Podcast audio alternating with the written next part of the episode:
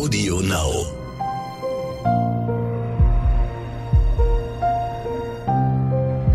Verbrechen von nebenan.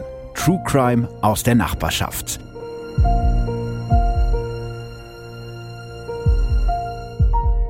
Ja, hallo liebe Ohrenzeugen, willkommen zur Jubiläumsfolge. Wir werden 50, also der Podcast natürlich, äh, nicht ich, das muss jetzt an der Stelle nochmal kurz betont werden.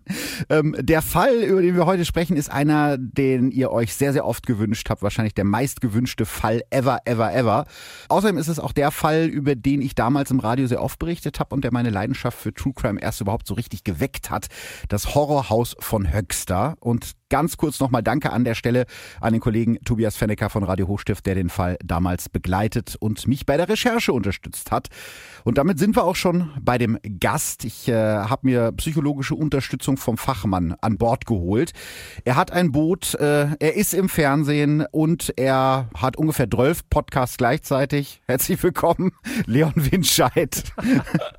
moin, moin und äh, herzlichen Glückwunsch. Happy Birthday, 50 Folgen, Wahnsinn. Ja, ich glaube, insgesamt bist du mir mit deinem Podcast in der gesamten Folgenzahl noch ein bisschen vor mir, ne? Ich weiß aber nicht, ob äh, bei mir wie bei dir offenbar pro Folge gefühlt 70 Stunden Aufwand und Recherche vorher reinfließen. Ich bin hier immer so fasziniert, wie du das aufbereitest. Also, nee, ich sehe dich vorne, ganz weit. Na, das, das geht ja schon großartig los. Muss ich jetzt sagen zum Geburtstag. Nein, aber geil. Jubiläum, ich freue mich total dabei zu sein. Horrorhaus von Höxter. Eine schönere Alliteration kann man sich ja kaum nee. wünschen. Deswegen bin ich super gespannt. Ja, und der Fall ist eben psychologisch sehr spannend. Da kannst du dich gleich noch ein bisschen ausleben. Trotzdem müssen wir natürlich eine Triggerwarnung aussprechen. In dieser Folge sprechen wir über Folter, psychische und physische Gewalt an Frauen und auch über Tierquälerei. Und dieses Mal sind die Schilderungen wirklich ziemlich explizit, weil ich glaube, dass das nötig ist, um den ganzen Umfang dieses Falls zu begreifen. Wenn euch das also triggert, dann überspringt die Folge besser. Leon, du bist bereit. Der virtuelle Kuchen äh, steht neben dir. Wollen wir anfangen? Ich bin bereit. Pust du gleich die Kerzen aus. Los okay. Geht's.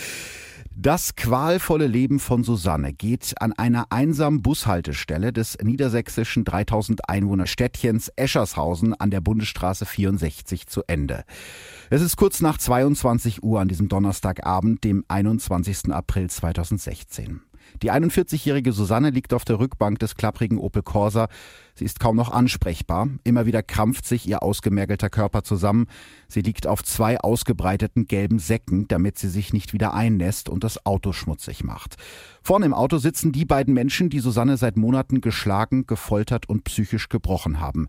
Wilfried und seine Ex-Frau Angelika. Die beiden haben beschlossen, Susanne von Höxter zurück in ihre Wohnung nach Bad Gandersheim zu bringen, zum Sterben. Sie haben es fast geschafft, es sind kaum noch 30 Kilometer die Bundesstraße runter, dann sind sie da. Doch plötzlich macht der Corsa komische Geräusche und kommt kaum noch vorwärts, so sehr Angelika auch auf das Gaspedal tritt. Also halten die drei an der Bushaltestelle an. Angelika steigt aus dem Auto und stapft durch die kalte Aprilnacht zu einem der nahegelegenen Häuser. Dort klingelt sie und bittet, das Telefon benutzen zu dürfen, um sich ein Taxi zu rufen. Als sie zurückkommt, schaut sie ihr Ex-Mann Wilfried mit großen Augen an. Guck mal, die Susanne krampft so. Angelika verzieht ihr grobes Gesicht, als sie überlegt.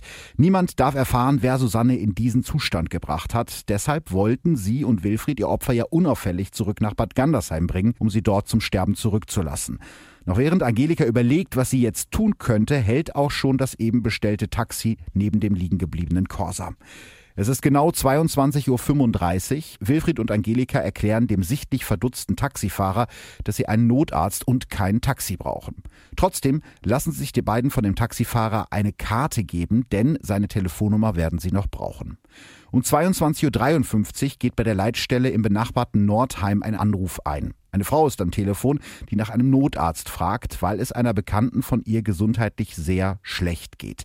Sie nennt die Straße und die Bushaltestelle und ein Notarztwagen macht sich auf den Weg. Keiner ahnt zu diesem Zeitpunkt, dass die füllige Frau mit dem groben Gesicht, die gerade den Notarzt gerufen hat, von der Presse später als die Folterhexe von Höxter bezeichnet werden wird. Es ist Angelika W. Minuten später sind der Notarzt und eine Rettungssanitäterin vor Ort und das Blaulicht des Rettungswagens leuchtet durch die Fenster der Häuser an der Bundesstraße. Den Helfern fällt sofort auf, dass Susanne für die kalten Temperaturen hier draußen viel zu dünn angezogen ist und sie stellen als erstes eine schwere Unterkühlung fest. Und der Mann und die Frau, mit denen die Patientin unterwegs ist, kommen der Notärztin irgendwie komisch vor.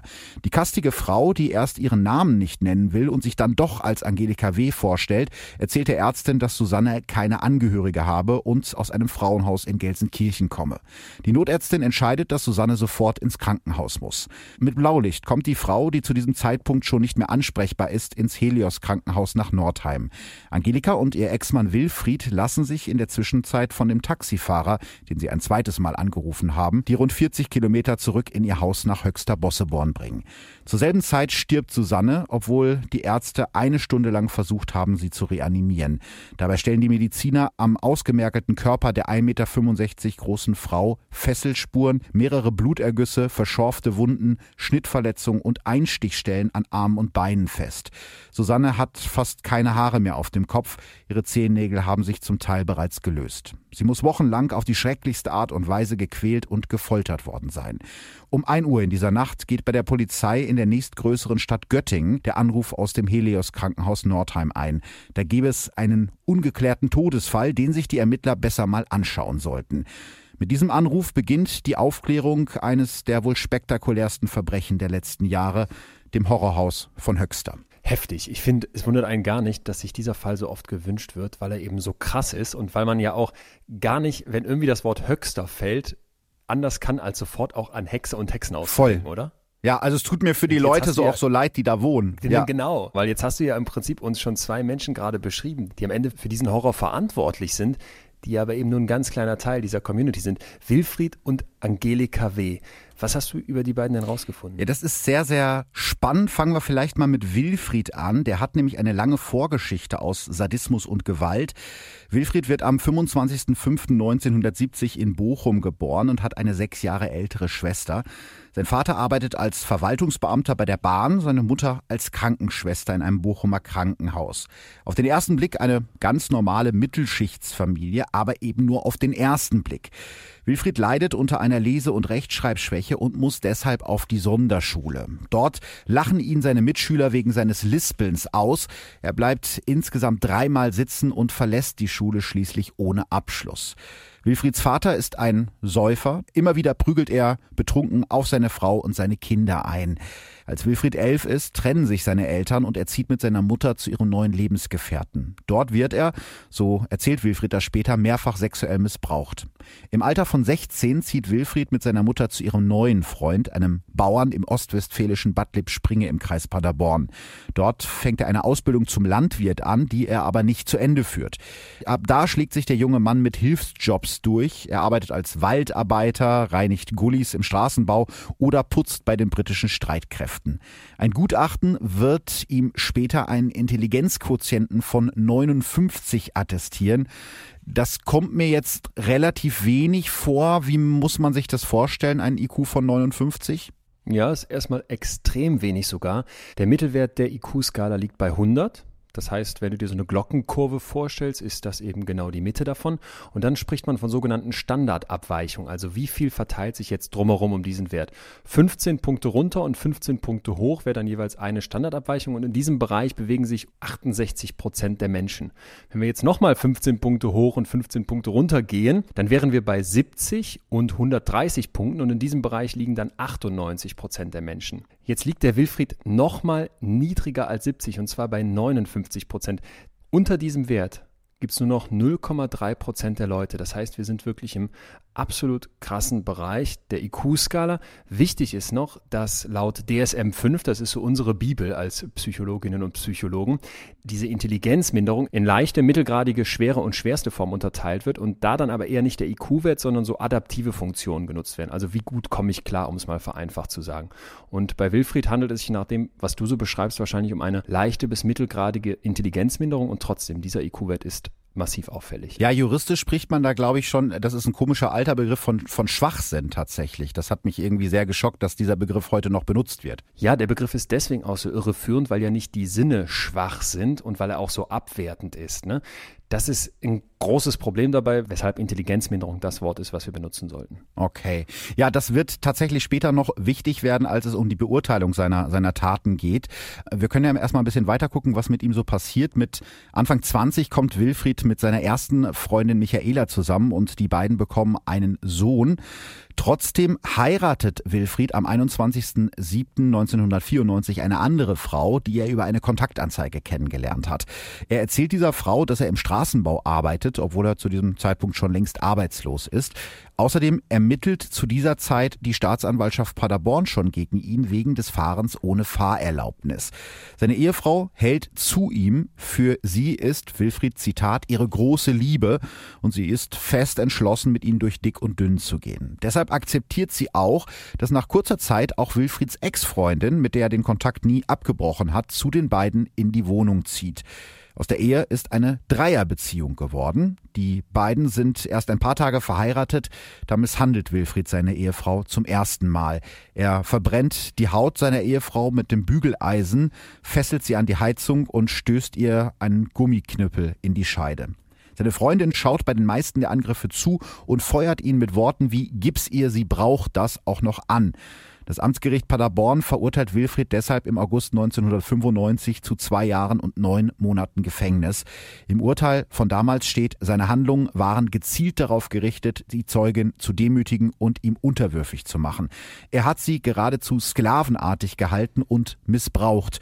Gefühlsäußerungen wie Mitleid scheinen diesem Angeklagten fremd. Wenn man das so hört, hat man das Gefühl, da ist ja der Acker schon komplett bestellt für die späteren Misshandlungen. Ja, sozusagen. Also die, die Saat ist gelegt oder wie auch immer, welches Bild man da verwenden will. Das ist eigentlich wie eine Art Blaupause von dem, was er später auch noch machen wird. Wenn man halt dieses alte Urteil liest, dann kann einen eigentlich all das, was später im sogenannten Horrorhaus von Höxter passiert, nicht mehr wirklich überraschen. Das muss man ganz ehrlich so sagen. Nachdem Wilfried aus dem Knast entlassen wurde, braucht er eine neue Frau. Seine Ex hat sich mittlerweile verständlicherweise von ihm scheiden lassen. Also gibt er wieder eine Kontaktanzeige auf und lernt so die Frau kennen, mit der er zusammen eine tödliche Einheit bilden wird. Angelika. Hier merkt man jetzt vielleicht mal dieses Funktionale. Ne? Der ist in der Lage, Auto zu fahren, mhm. wird vielleicht aber diese Theorieprüfung nicht bestehen. Und der ist auch in der Lage, Kontaktanzeigen aufzugeben und damit Frauen anzulocken. Mhm. Das scheint ja dann jetzt mit Angelika, die ihm auf den Leim geht, der zweite ganz wichtige Charakter in diesem Fall zu sein.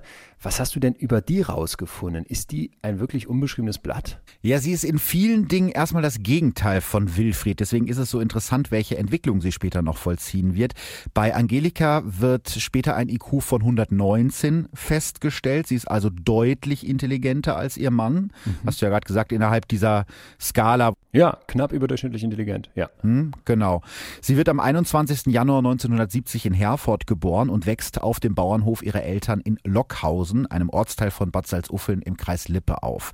Die Verhältnisse auf dem Hof sind einfach und harte Arbeit an der Tagesordnung. Zeit für Freunde hat Angelika, die schon mit zehn Jahren auf dem Bauernhof mithelfen muss, nicht. Eine beste Freundin hat sie nach ihren Angaben nie gehabt.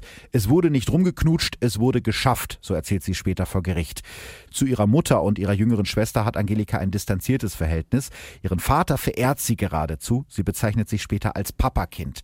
Die einzigen anderen Beziehungen, die sie zu dieser Zeit hat, sind die zu ihren Katzen. Angelika hat gute Noten und könnte nach ihrem Realschulabschluss aufs Gymnasium wechseln, aber sie entscheidet sich stattdessen für eine Ausbildung in einer Gärtnerei in Bad Salzuffeln-Holzhausen. Nach ihrer Ausbildung arbeitet sie weiter in der Gärtnerei. Ihre Kollegen beschreiben sie als fleißig und intelligent. Ihr Chef bietet ihr sogar an, die Gärtnerei zu übernehmen, aber das traut sich Angelika nicht zu. An ihrem Arbeitsplatz lernt sie auch Ahmad kennen, einen Erntehelfer aus dem Iran. Ahmad ist der erste Mann überhaupt, der Interesse an der etwas fülligen und gedrungenen Angelika hat. Er singt ihr Lieder vor und bringt ihr ein paar Brocken Arabisch bei. Und so hat sie irgendwann Sex mit ihm, obwohl sie weiß, dass er verheiratet ist und Kinder hat. Sie ist Mitte 20 und es ist ihr erstes Mal. Vorher kannte ich einen nackten Mann nur aus dem Biobuch, wird sie später im Prozess aussagen. Sie vertraut Ahmad so sehr, dass sie ihm sogar 5000 Mark von ihrem Ersparten leiht. Angeblich braucht er das Geld für eine kranke Verwandte. Aber der Mann macht sich mit dem Geld aus dem Staub und Angelika sieht ihn nie wieder. Ihre Mutter rät ihr, in verschiedenen landwirtschaftlichen Anzeigeblättern Partnerschaftsannoncen aufzugeben. Schließlich ist Angelikas Vater gerade gestorben und es muss ein Nachfolger für den elterlichen Bauernhof gefunden werden. Ich wollte einen, der vernünftig und fleißig ist, erzählt Angelika. Aber mehr als ein paar Treffen mit Männern kommen nicht dabei raus, bis sie schließlich selber auf eine Kontaktanzeige antwortet.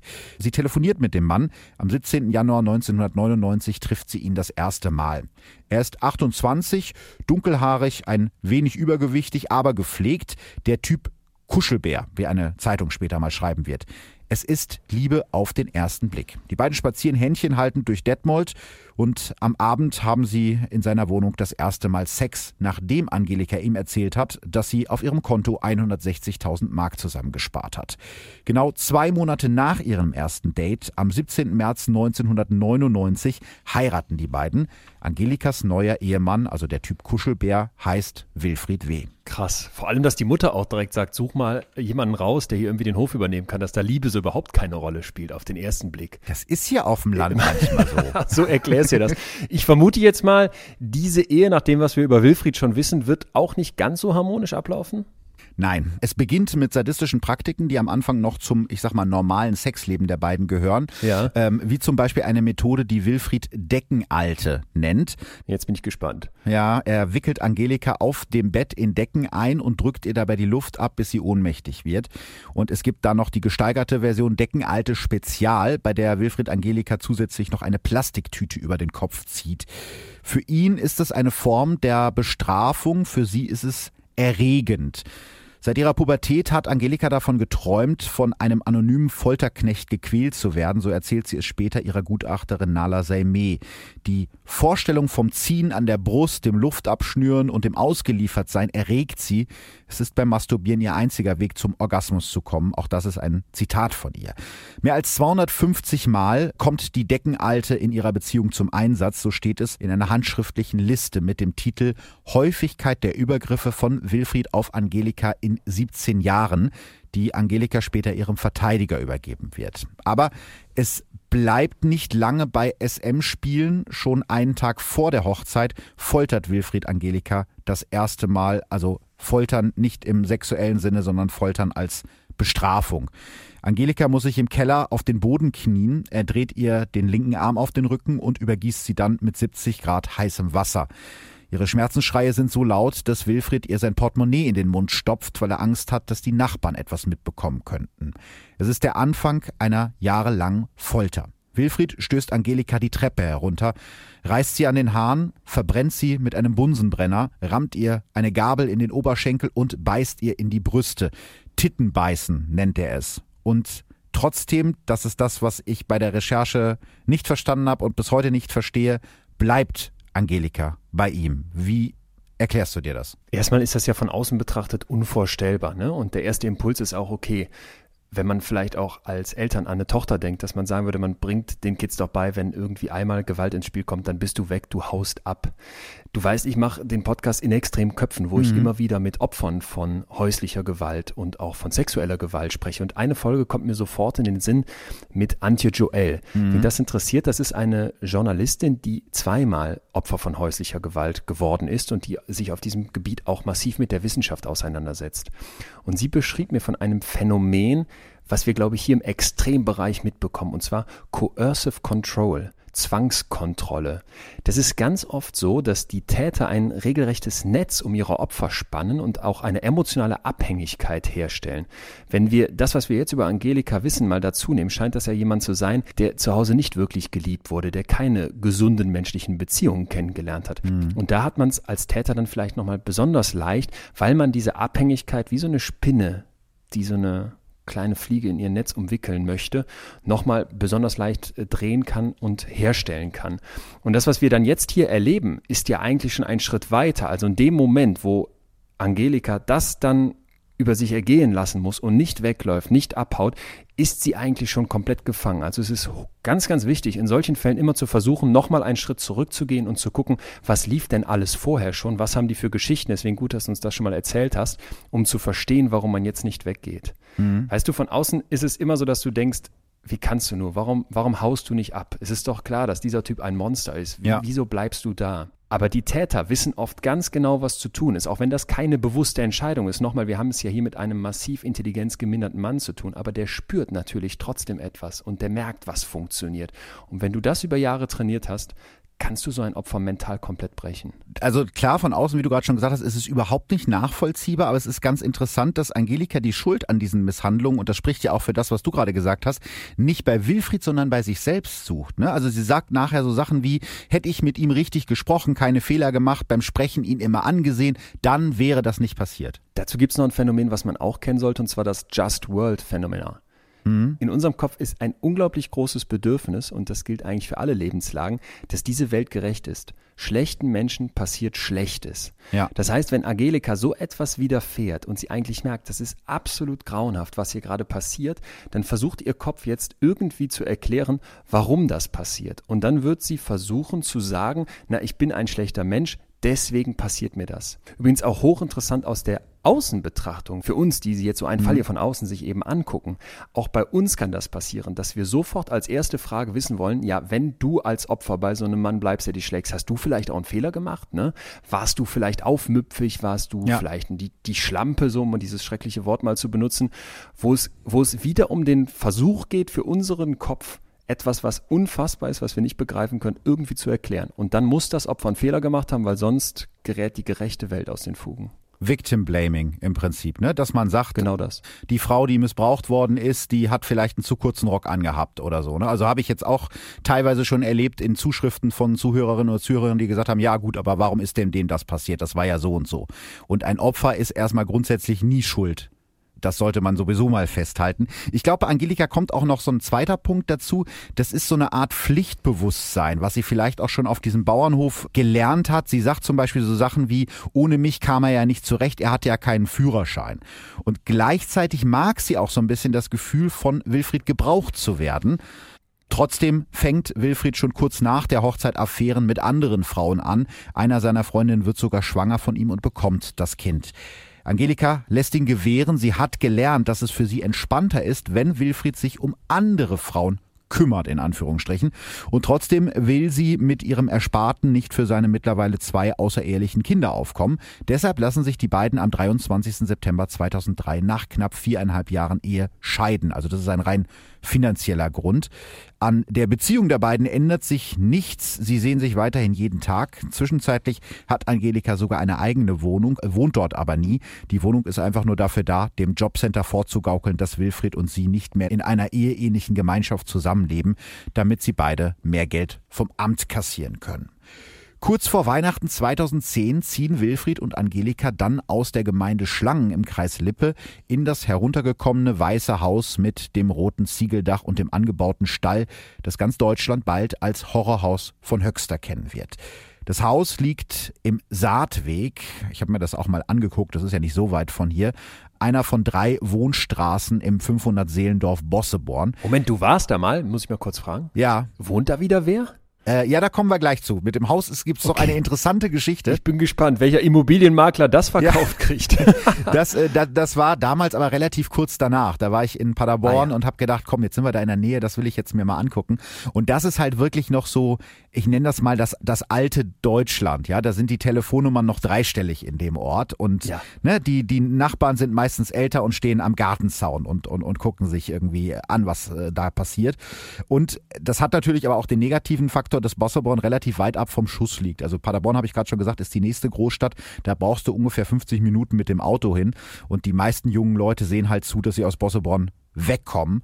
Der letzte kleine Tante Emma Laden musste schon vor Jahren dicht machen. Wir sind doch froh um jedes Haus, das nicht leer steht, sagt eine Nachbarin von Wilfried und Angelika W. kurz nach der Tat oder kurz nachdem die Taten rausgekommen sind, einem Reporter. Und es klingt so ein bisschen so wie eine Entschuldigung.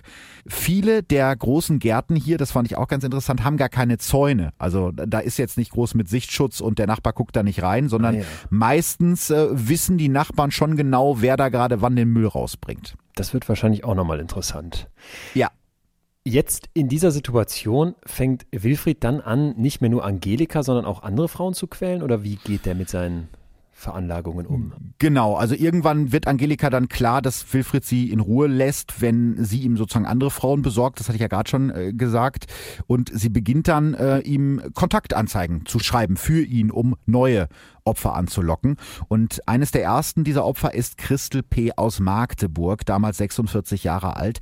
Eine übergewichtige Frau mit kinnlangem Haar, in deren Gesicht das Leben tiefe Spuren hinterlassen hat. Auch sie lernt Wilfried W. über eine Kontaktanzeige kennen. Damals ist sie gerade geschieden und seit zwei Jahren allein. Im Winter 2011 steht sie dann mit gepackten Taschen vor ihrer Wohnung in einem Magdeburger Plattenbau und wartet auf den Mann, den sie bisher nur von Telefonaten kennt.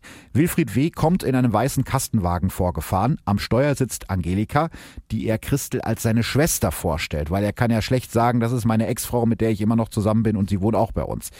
Auf der Fahrt nach Höxter muss Christel auf der Ladefläche des Kastenwagens sitzen. Als sie spät in der Nacht am Saatweg 6 ankommen, zeigt Wilfried Christel noch die Gänse, Hühner und Schweine, die auf dem Hof leben. Dann ist Schlafenszeit. Zu dritt schlafen sie im Wohnzimmer, dem einzig beheizbaren Raum des Hauses. Wilfried und Christel auf einem aufgeklappten Sofa, Angelika auf einer Matratze auf dem Boden davor. Das Haus ist zu diesem Zeitpunkt schon komplett zugemüllt.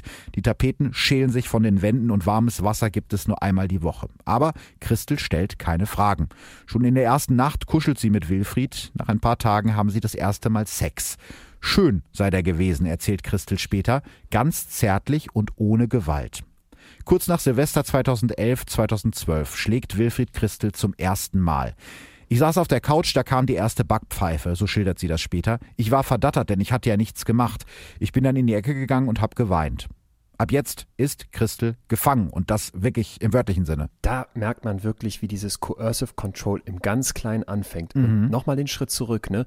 Da kommt ein Kastenwagen vorgefahren, die sind zu einem Date verabredet und dieser Typ besitzt schon mal die Frechheit, dass da eine ganz andere Frau mit dabei ist. Ja, ja. Und wer muss dann auf die Ladefläche dieses Kastenwagens? Die Christel. Ja. Das sind diese kleinen Erniedrigungen. Das ist dieses, du hast hier keine Macht, ich kontrolliere dich. Was ganz früh anfängt und was dann mit dem ersten Schlag vielleicht überrascht, aber in Wirklichkeit vorbereitet wurde. Und dass sie sich direkt nach dem ersten Schlag fragt, was habe ich gemacht? Absolut. Also ab diesem Moment ist sie gefangen und zwar nicht nur mental, sondern auch wirklich äh, praktisch, denn alle Türen nach außen sind abgeschlossen. Außerdem nehmen Wilfried und Angelika Christel das Handy, ihren Personalausweis, ihre Bankkarte und sogar den Schlüssel ihrer Magdeburger Wohnung ab. Auch Ihr Konto räumen die beiden leer. Als Christel einmal versucht, die Nachbarn um Hilfe zu rufen, wirkt Wilfried sie so lange, bis sie bewusstlos wird und Angelika sprüht ihr Pfefferspray ins Gesicht. Immer wieder schlägt Wilfried sie grün und blau und Angelika schneidet Christel die Haare ab und kettet sie stundenlang im Schweinestall an. Wenn Christel nachts auf die Toilette muss, macht sie vor lauter Angst ins Katzenklo, weil sie die beiden nicht wecken will. Jeden Tag bettelt sie weinend darum, endlich wieder nach Hause zu dürfen. Wilfried lächelt dann immer nur und sagt, aber du liebst mich doch. Erst nach Monaten enden Christels Qualen. Wilfried und Angelika lassen sie einen Zettel unterschreiben, auf dem sie unter anderem bestätigen muss, dass es, Zitat, in dieser Zeit zu keinerlei Streitigkeiten, Körperverletzungen, Diebstählen, Vergewaltigungen oder Angriffen gekommen ist. Auch ihre blauen Flecken hat sich Christel laut dem Dokument selbst zugezogen und sie unterschreibt, dass sie keine Geldforderungen an Wilfried und Angelika stellen wird. Erst nachdem sie den Zettel unterschrieben hat, setzen Wilfried und Angelika Christel zurück in den Zug nach Magdeburg. Als sie endlich wieder in ihrer Wohnung ist, schiebt sie einen Schrank vor die Wohnungstür und versteckt sich tagelang. Noch heute sieht sie in ihren Albträumen, wie Wilfried W. mit dem Spaten in der Hand vor ihr steht und ihr damit mitten ins Gesicht schlägt. Christel erzählt niemandem davon. Erst als sie Jahre später das Haus am Saatweg 6 in Höxter Bosseborn in den Fernsehnachrichten sieht, geht sie zur Polizei.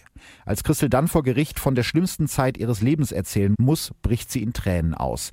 Aber Christel P. ist aus dem Horrorhaus von Höxter entkommen und im Gegensatz zu den Frauen, die nach ihr kommen werden, hat sie überlebt. Ich finde das jetzt schon extrem heftig, aber wir kennen auch unsere Medienlandschaft, bis ein Haus zum Hexenhaus wird, muss ja noch mehr passieren die anderen Frauen, mhm. die anderen Opfer hatten nicht so viel Glück. Vielleicht sollten wir mal über die sprechen. Ja, im Sommer 2013, also etwa ein Jahr nachdem Christel zurück nach Magdeburg geflüchtet ist, gibt Angelika in der Lokalzeitung Westfalenblatt mal wieder eine Kontaktanzeige für Wilfried auf. Sie ist dafür zuständig, ihm neue Frauen zu besorgen. Mich hat das nicht groß gestört. Er hatte ein Spielzeug, ich hatte meine Ruhe, so sagt sie das selbst. Eine der Frauen, die sich auf die Kontaktanzeige meldet, ist Annika W. Sie ist zu diesem Zeitpunkt 33 Jahre alt und lebt bei ihrer Mutter und ihrem Stiefvater im 300 Einwohner Dörfchen Dinkelhausen, einem Stadtteil der niedersächsischen Kleinstadt Uslar. Ihre Familie kommt aus Berlin und Annika ist als Nachkömmling zur Welt gekommen. Ihre beiden Schwestern sind 17 bzw. 18 Jahre älter als sie. Annika ist leicht entwicklungsverzögert und geht deshalb zur Sonderschule. Ihre Mutter und sie haben ein sehr enges Verhältnis. Auf Fotos schaut Annika scheu in die Kamera. Ihr Lächeln hat mich immer so ein bisschen an die Mona Lisa erinnert, weil das so ein, wie so ein angedeutetes Lächeln immer nur ist. Und trotz ihrer Entwicklungsverzögerung geht die junge Frau ihren Weg, macht den Führerschein und eine Ausbildung als Hauswirtschafterin. Danach arbeitet sie in einem Altenheim. Ihre Kollegen beschreiben sie als pünktlich, zuverlässig, aber auch ein bisschen verschlossen. Das bestätigt auch ihr Ex-Freund, der damals der Bild-Zeitung sagt, wir haben uns damals auch über eine Kontaktanzeige kennengelernt und sind schnell zusammengezogen. Annika hatte an Freundschaften kein großes Interesse. Ihr hat unsere Partnerschaft gereicht. Als er sich von ihr trennt, zieht Annika zurück zu ihrer Mutter und ihrem Stiefvater, bis sie die Kontaktanzeige von Wilfried W. liest. Schon einige Telefonate und Sprachnachrichten bei WhatsApp später treffen sich die beiden zum ersten Mal. Auch das finde ich faszinierend, das ist jetzt schon das zweite Mal so, dass es immer relativ schnell geht und dann geht's ne, ein bisschen hin und her schreiben, ein bisschen Sprachnachrichten und dann geht's irgendwie zur Sache direkt. Dieser Mann scheint was zu haben oder etwas, ja. Eine Fähigkeit zu beherrschen, mit der er das schafft. Ja, ne? das stimmt. Angelika fährt Wilfried nach Uslar und bleibt die ganze Nacht wartend im Auto sitzen. Als Wilfried am nächsten Morgen zu ihr in den Wagen steigt, da strahlt er über beide Ohren. Annikas Mutter Birgit allerdings geht das alles viel zu schnell. Die haben Annika richtig geködert, sagt sie in einer Doku über Wilfried und Angelika. Irgendwann habe ich Annika nicht mehr erreicht. Nach wenigen Wochen zieht Annika nach Bosseborn und kurz darauf kauft Wilfried Annika bei DM einen Ring für 21 Euro und verlobt sich mit ihr. Also Romantik ist jetzt auch nicht so ganz seine Stärke, wenn man das mal so einwerfen darf. Alle Formalitäten dafür erledigt wie immer Angelika. Am 18. Oktober 2013 wird Annika im Standesamt Höxter Wilfrieds dritte Ehefrau. Danach gehen Wilfried, Annika und Angelika zusammen frühstücken. Auf dem Hochzeitsfoto trägt sie schwarz und schaut verschüchtert in die Kamera. Wilfried ist frisch rasiert und legt seinen schweren Arm auf die zierliche Annika, wie man das so aus alten Ölgemälden kennt. Weißt du, wie so der Lord seinen Arm auf den auf den Jagdhund legt. So sieht das ein bisschen, so ein bisschen ja, aus. Ja, ich hab's vor Augen. Aus ihrer Familie, also aus äh, Annikas Familie, weiß niemand von dieser Hochzeit. Ihre Mutter Birgit erfährt davon erst einen Monat später aus Zufall. Die beiden kommunizieren mittlerweile nur noch per SMS. Mutter Birgit fällt das schwer, aber sie respektiert den Wunsch ihrer Tochter, zumindest glaubt sie zu diesem Zeitpunkt, dass das Annikas Wunsch ist. Annikas neuen Ehemann Wilfried lernt Birgit damals nicht kennen. Sie wird ihren Schwiegersohn erst drei Jahre später beim Prozess gegen ihn das erste Mal zu Gesicht bekommen. Schon kurz nach der Hochzeit beginnen Wilfried und Angelika Annika zu misshandeln. Es beginnt mit einer Ohrfeige und wird dann jeden Tag schlimmer. Im Haus am Saatweg 6 herrschen strenge Regeln. Hier mal ein Zitat aus den Notizen von Angelika W. über die Frauen, die halt zu Wilfried kommen. Frau hatte zu gehorchen. Frau hatte deutlich zu sprechen. Frau hatte sauber zu sein. Frau hatte vor seinen Augen die Pille zu nehmen. Ermittler Ralf Östermann wird das später so zusammenfassen, wenn sie das Messer statt links rechts auf den Tisch gelegt hatte, reichte das schon für Misshandlungen aus. Die Folter, die Annika ertragen muss, ist unvorstellbar. Angelika misshandelt sie mit einem Elektroschocker, reißt ihr büschelweise die Haare aus, wirkt Annika mit Gürteln und verbrüht sie mit heißem Wasser. Wilfried schaut meistens nur zu oder filmt die Folter mit seinem Handy. Am Anfang wehrt sich Annika noch gegen die Misshandlung, aber irgendwann ist ihr Widerstand gebrochen. Dafür setzen Wilfried und Angelika eine Technik ein, die man Gaslighting nennt. Vielleicht kannst du kurz erklären, was das ist. Ja, das Ganze ist zurückzuführen oder wurde berühmt durch den Film The Gaslight von 1944. Den du natürlich gesehen hast. den ich natürlich schon mehrfach gesehen habe und sehr schätze, denn Ingrid Bergmann hat dafür sogar einen Oscar bekommen. Sie spielt Paula, eine Frau, die in diesem Film von ihrem Mann George mhm. immer mehr verunsichert wird. Und zwar indem dieser Typ unter anderem dafür sorgt, dass das Gaslight, die uralte Gaslampe, so flackert und dann aber sagt, nee, das, das stimmt ja gar nicht, du bildest dir das nur ein. Das heißt, hier nutzt ein Täter, wie sich später herausstellt, dieser George ist in Wirklichkeit ein Verbrecher, der an Diamanten kommen möchte, die sich in dem Haus verbergen, wo Paula quasi wohnt. Mhm. Hier nutzt ein Verbrecher bestimmte Methodiken, eine Art psychologischen Missbrauch, um seinem Opfer das Gefühl zu geben, dass dieses Opfer verrückt ist und dass es die Welt surreal wahrnimmt. Ja? Also, dass man ein Opfer massiv verunsichert und ihm unterstellt, dass es den Realitätsbezug verloren hat. Das untergräbt natürlich das Selbstbewusstsein massiv und äh, kann man sich auch vorstellen, zerstört eine Psyche. Mhm. Ja, also Schrittchen für Schrittchen gebe ich dir immer mehr das Gefühl, hey, du bist nicht normal. Mit dir stimmt was nicht. Du siehst hier Lampen flackern, die gar nicht flackern. Und wenn ich das auf die Spitze treibe, kann man sich vielleicht vorstellen, wie mit dieser sehr perfiden Technik man wie so eine Salami, Scheibchen für Scheibchen von der psychischen Gesundheit einer Person abschneiden kann. Und am Ende des Tages glaube ich dann wirklich selbst, dass ich verrückt bin, weil du das geschafft hast, mir das sozusagen einzureden. Man muss da ja immer vorsichtig sein. Wenn wir uns das jetzt von außen wieder anhören, haben wir das Gefühl, könnte uns ja nicht passieren. Wenn jetzt ja. eine Lampe flackert ne, und dann sagt die Freundin, hör mal, du bist ja verrückt, ja. Äh, dann würde ich äh, wahrscheinlich davonkommen, psychologisch betrachtet. Aber es geht eben darum, in was für einer Welt ich da drin bin und wie eng auch die Beziehung ist. Natürlich kann ich es schaffen, wenn meine ganz zentrale Vertrauensperson wirklich auch abhängig von mir ist, wenn ich die vielleicht vorher schon eingewickelt habe, um nochmal dieses Spinnenbild zu bemühen, mhm. dass ich die dann mit ganz, ganz vielen solcher Kleinigkeiten am Ende im Großen zermürbe. Ja, es gibt zum Beispiel ein Video, auf dem Wilfried Annika die ganze Zeit einredet, sie mache alles falsch, sie sei nichts wert und sie habe niemanden mehr, der sie liebt. Und ich glaube, irgendwann bekommt Annika dann halt das Gefühl, dass sie selber schuld ist an diesen Misshandlungen und an der täglichen Folter, dass das sozusagen die gerechte Strafe für ihre Fehler ist, die sie angeblich begeht. Nachts muss Annika mittlerweile gefesselt in der Badewanne im Keller schlafen, weil Wilfried sich davon gestört fühlt, wenn sie aufs Klo muss. Irgendwann dreht Angelika einfach das Wasser auf und stapft nach oben. Wie gesagt, die Annika ist gefesselt, das heißt, sie kann nicht aus der Badewanne raus. Angelika dreht den Hahn auf und geht nach oben und sagt dann Wilfried mit ziemlich emotionsloser Stimme, ja, die Annika, die ersäuft jetzt unten. Irgendwann geht Wilfried dann auch dahin und zieht die gefesselte Annika aus der Wanne, aber da ist sie schon bewusstlos. Wilfried klopft ihr auf den Rücken und Annika fängt hustend wieder an zu atmen. Er war danach total happy, erinnert sich Angelika später an diesen Moment. Ich bekam von ihm einen Kuss auf die Wange. Das heißt, er kann sich noch so ein bisschen als Lebensretter fühlen, weil er ja was Gutes in Anführungsstrichen getan hat. Ab diesem Zeitpunkt hat Annika noch knapp drei Wochen zu leben. Wilfried und Angelika ist klar geworden, dass ihre Gefangene die Tortur vielleicht nicht überleben könnte. Deshalb melden sie Annika um. Sie wollen später behaupten, die junge Frau sei lesbisch geworden und nach Amsterdam gezogen, nur falls Annikas Mutter Birgit irgendwann Fragen stellt. In der Nacht auf den 3. August 2014 endet die Qual, die Annikas Leben mittlerweile ist.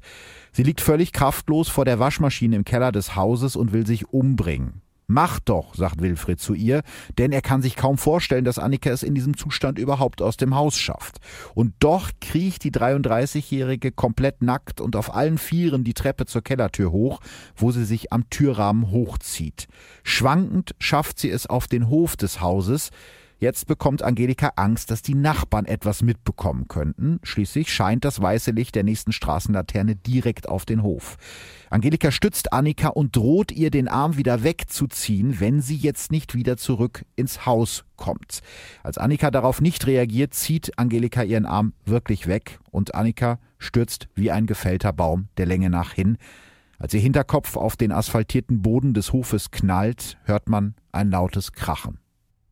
Trotzdem schafft Annika es nach dem Sturz irgendwie, sich wieder aufzurappeln und lässt sich von Angelika und Wilfried schweigend wieder zurück ins Haus führen und in die Badewanne zum Schlafen legen.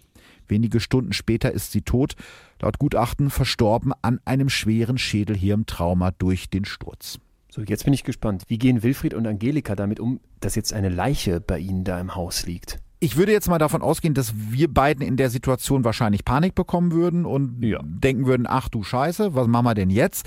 Aber die beiden sind da, glaube ich, wirklich nicht so normal. Sie handeln ganz ruhig, als hätten sie nie was anderes gemacht. Wir rufen nirgendwo an. Das war beschlossene Sache, erinnert sich Angelika später. Sie ist es, die den Körper von Annika in ein rosa Betttuch wickelt und mit Wilfrieds Hilfe in die Kühltruhe der Marke Öko Arktis Super von AEG wuchtet.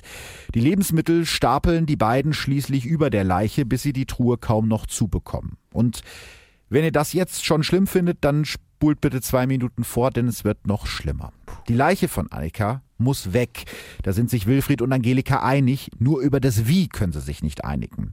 Wilfried will Annika im Heizöltank versenken oder an die Schweine verfüttern, aber das ist Angelika alles zu unsicher. Sie hat eine andere Idee, die sie vorher an einem Kotelett testet. Nach dem erfolgreichen Test beginnt Angelika W. an Weihnachten 2014 mit ihrer blutigen Arbeit. Sie besorgt sich eine Eisensäge, um Annikas Leiche zu zerteilen. Insgesamt vier Sägeblätter und mehrere Tage braucht Angelika. Dann ist Annikas Körper klein genug, um in den kleinen Holzofen zu passen, in dem sie auch schon alle Papiere der Toten verbrannt hat. Wilfried hat ihr einen CD-Player in den Hauswirtschaftsraum gestellt, damit die Sägegeräusche nicht so laut sind, schaut aber sonst eher selten um die Ecke. Die ganze Maloche mit der Leiche hatte ich, sagt Angelika später vor Gericht, und es klingt fast ein bisschen stolz. Irgendwann sind vom 33-jährigen Leben von Annika W. anderthalb Eimer graue Asche übrig. Angelika breitet die Asche auf einer Plane aus, mischt sie mit Streugut. Gemeinsam mit Wilfried fährt sie in den folgenden Tagen in einem weißen Bulli durch die verschneiten Straßen um Bosseborn und verteilt die Überreste von Annika am Straßenrand. Auch die restlichen Spuren wie den Ofen oder die Kühltruhe zerstören die beiden, bis irgendwann nichts mehr daran erinnert, dass Annika jemals in Bosseborn war. Und damit Annikas Mutter Birgit keine Fragen stellt, schreibt Angelika ihr weiterhin regelmäßig SMS vom Handy ihrer Tochter und gaukelt ihr vor, dass Annika noch lebt. Die letzte SMS von Annika in Anführungsstrichen bekommt Birgit im April 2016. Es geht mir gut, macht euch keine Sorgen. Da ist Annika schon fast zwei Jahre tot. Erst als Birgit kurze Zeit später das Horrorhaus von Höxter in den Fernsehnachrichten erkennt, wird ihr klar, dass ihre Tochter tot ist.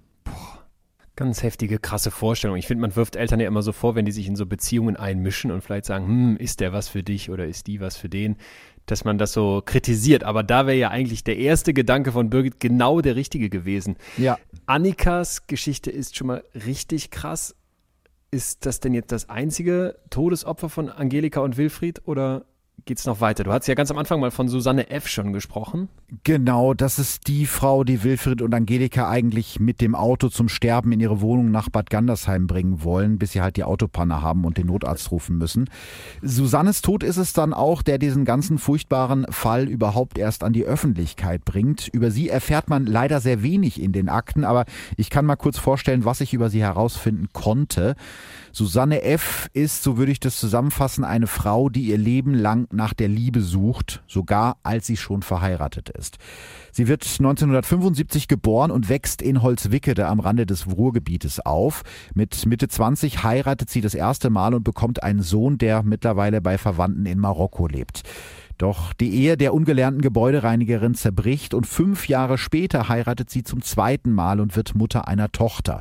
Sie war eine liebe Frau, eine liebe Mama. Es war alles soweit in Ordnung, so erzählt es später ihr Ehemann. Aber irgendwann beginnt auch diese Ehe zu zerbrechen. Susanne betrügt ihren Mann und lässt die gemeinsame Tochter allein zu Hause zurück. 2015, nach zehn Jahren Ehe, trennt sich ihr Mann von ihr und schmeißt sie raus. Die gemeinsame Tochter bleibt bei ihm. Für Susanne beginnt jetzt eine unruhige Zeit. Sie zieht mehrfach um und wohnt zwischendurch bei Bekannten oder im Frauenhaus. Am Ende landet sie in der niedersächsischen Kleinstadt Bad Gandersheim. Sie hatte das Bedürfnis nach Liebe und Geborgenheit, so erinnert sich später eine Bekannte von Susanne F. Das klingt jetzt nach genau der Person, die Angelika und Wilfried am allerliebsten als Opfer hätten. Ja, kann man so sagen, weil sie suchen ja nach genau dieser Art von, von Frauen.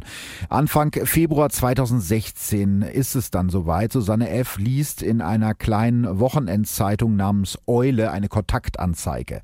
Netter, 45 Jahre, Nichtraucher, 1,88, 110 Kilogramm, sucht nette sie für feste Beziehung. Könnte hinter dieser Anzeige endlich der Mann stecken, nach dem Susanne sich schon ihr ganzes Leben lang sehnt? Sie meldet sich und dann geht alles wieder ganz schnell. Das kennen wir ja schon aus den vorherigen Geschichten. Der nette Nichtraucher aus der Anzeige ist natürlich Wilfried W. Auch überragend, wenn das so dein einziges positives Prädikat ist, Nichtraucher. Ne, er ist auch noch nett. Auch noch nett, das stimmt. Entschuldigung. Ja, nett und Aber Nichtraucher ist der zweite Punkt Ja. auf der Liste. Ja, ich weiß nicht, du hast ja wahrscheinlich die Fotos von ihm auch gesehen, die so durchs Internet kursieren, die er da verschickt hat bei so Datingportalen, wo er so in so einer Unterhose auf so einem vermüllten Sofa liegt. Der muss sehr, sehr charmant den Frauen gegenüber gewesen sein. Also das ist jetzt kein schöner Mann, wo man sagt, der sieht jetzt so gut aus, dass ich alles andere vergesse. Also der muss das irgendwie mit seinem Charme wettmachen. Und auch das tut er wieder dieses Mal. Die beiden telefonieren und schreiben sich SMS hin und her. Schon bevor Susanne Wilfried überhaupt getroffen hat, nennt sie ihn Schatz. Nach wenigen Tagen besucht Wilfried sie in ihrer kleinen Wohnung in Bad Gandersheim. Sie fällt dem fülligen Mann mit den dunklen Haaren beim ersten Treffen direkt um den Hals. So wird es Wilfried W. später erzählen. Etwa vier Stunden bleibt er bei Susanne und die beiden reden schon über eine gemeinsame Zukunft. Beim Telefonat kurz nach dem ersten Date schlägt Wilfried Susanne vor, zu ihm und seiner, Achtung, Schwester nach Höchster Bosseborn zu ziehen. Susanne ist von der Idee begeistert. Sie war gar nicht mehr zu stoppen, erzählt ihre Bekannte später. Auch das ist so ein, so ein Nebeneffekt von der Recherche, den ich sehr traurig fand.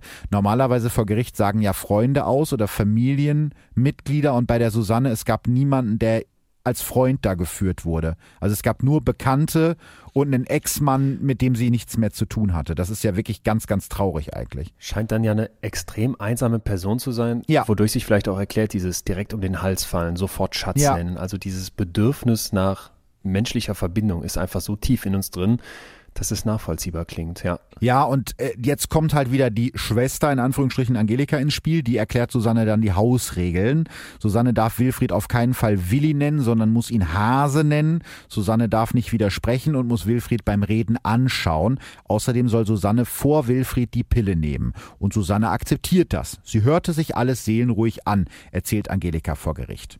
Mitte Februar 2016 zieht Susanne zu Wilfried und Angelika, die sie ja für Wilfrieds Schwester hält, in das Weiße Haus am Saatweg 6 nach Bosseborn. Sie ist nach Annika die erste Frau, die dort wieder einzieht und auch sie schläft mit Wilfried zusammen auf dem Klappsofa, während Angelika auf die Matratze auf den Boden zieht. In den ersten Tagen verläuft das Zusammenleben relativ harmonisch, doch Wilfried ist schnell genervt von seiner neuen Eroberung. Seiner Ansicht nach ist Susanne faul und ungepflegt, deshalb schlägt er sie mit der flachen Hand und dreht ihr den kleinen Finger um. Nach einer Woche bringen Wilfried und Angelika Susanne mit ihren kompletten Sachen zurück nach Bad Gandersheim. Angelika erklärt Susanne, dass sie nur zurück nach Bosseborn darf, wenn sie sich beim nächsten Mal besser benimmt. Und jetzt passiert etwas, das mich wirklich fassungslos macht, trotz dieser Misshandlung. Also sie war schon in dieser Misshandlungsspirale drin. Die haben ihr schon wehgetan, die haben sie beleidigt. Und sie war jetzt wieder zu Hause, sie war weg von Bosseborn, aber sie kehrt freiwillig zurück. Also das ist sowas, das ist für mich schwer nachzuvollziehen einfach. Ich möchte direkt ganz laut Stopp rufen und ein Wort hier draus streichen, nämlich sie kehrt freiwillig zurück. Ja, ja. Ja, wenn du dir überlegst, was wir jetzt in diesem Fall alles schon über den menschlichen Willen gelernt haben und auch wie sich dieser Wille brechen lässt, eben durch Coercive, durch Zwangskontrolle und zum Beispiel durch Gaslighting, dann haben wir es ja hier mit Angelika und Wilfried mit zwei Profis in diesen Techniken zu tun. Also so pervers, so abartig, so menschenverachtend das ist, beherrschen die ihr Handwerk. Und ich glaube nicht, dass wir hier von freiwillig sprechen können oder zumindest nicht so freiwillig, wie wir uns entscheiden, unsere Freundin oder unseren Freund übers Wochenende zu besuchen. Das, was hier passiert, ist wirklich dieses im Netz gefangen sein und wahrscheinlich gar nicht anders können, als wieder dahin zu wollen. Das ist eben, finde ich, auch das Perfide, was man sich klar machen muss. Du hast das eben so gut gesagt. Der Täter hat die Schuld. In dem Moment, wo wir jetzt hier von freiwillig sprechen oder sagen, ne, warum geht die dahin zurück? Entstehen ja bei uns die Fragezeichen. Da kommt vielleicht auch Ja. wieder dieses Just World Phänomen zum Tragen, dass wir denken, na dann ist sie ja selber schuld. Dann, dann ist es ja auch irgendwie okay, ne? Und oft sind das eben nicht so bewusste Gedanken, aber ich finde diesen Fall deswegen auch so spannend, weil er mit uns so viel macht. Ja, ich, ich glaube, da, du hast da schon recht. Also ab diesem Moment war das nicht mehr freiwillig. Die Entscheidung war eigentlich schon längst gefallen. Die hatten sie eigentlich schon, schon gebrochen und schon unter Kontrolle. Und das sagt Angelika später im Prozess auch. Also sie sagt zum Beispiel über Susanne F., obwohl sie nicht bei uns war, hatte Wilfried sie unter Kontrolle, zum Beispiel über Telefonate. Bevor wir weitermachen, will ich mich kurz bei unserem Unterstützer für diese Folge bedanken, Disney Plus. Als Disney Plus letztes Jahr nach Deutschland gekommen ist, habe ich mir direkt einen Account geholt, weil ich die alten Disney-Filme genauso liebe wie Marvel und Star Wars. Und jetzt gibt es dort eine ganz neue Welt, Star. Bei Star seht ihr noch mehr Serien, Kinoblockbuster und Originals. Ich freue mich zum Beispiel sehr auf den bösen Humor von Family Guy oder American Dad und auf Actionknaller wie Stirb langsam oder Deadpool. Und das Allerbeste, endlich kann ich mal wieder Desperate Housewives gucken. Das war nämlich früher immer so ein bisschen meine Guilty Pleasure Serie.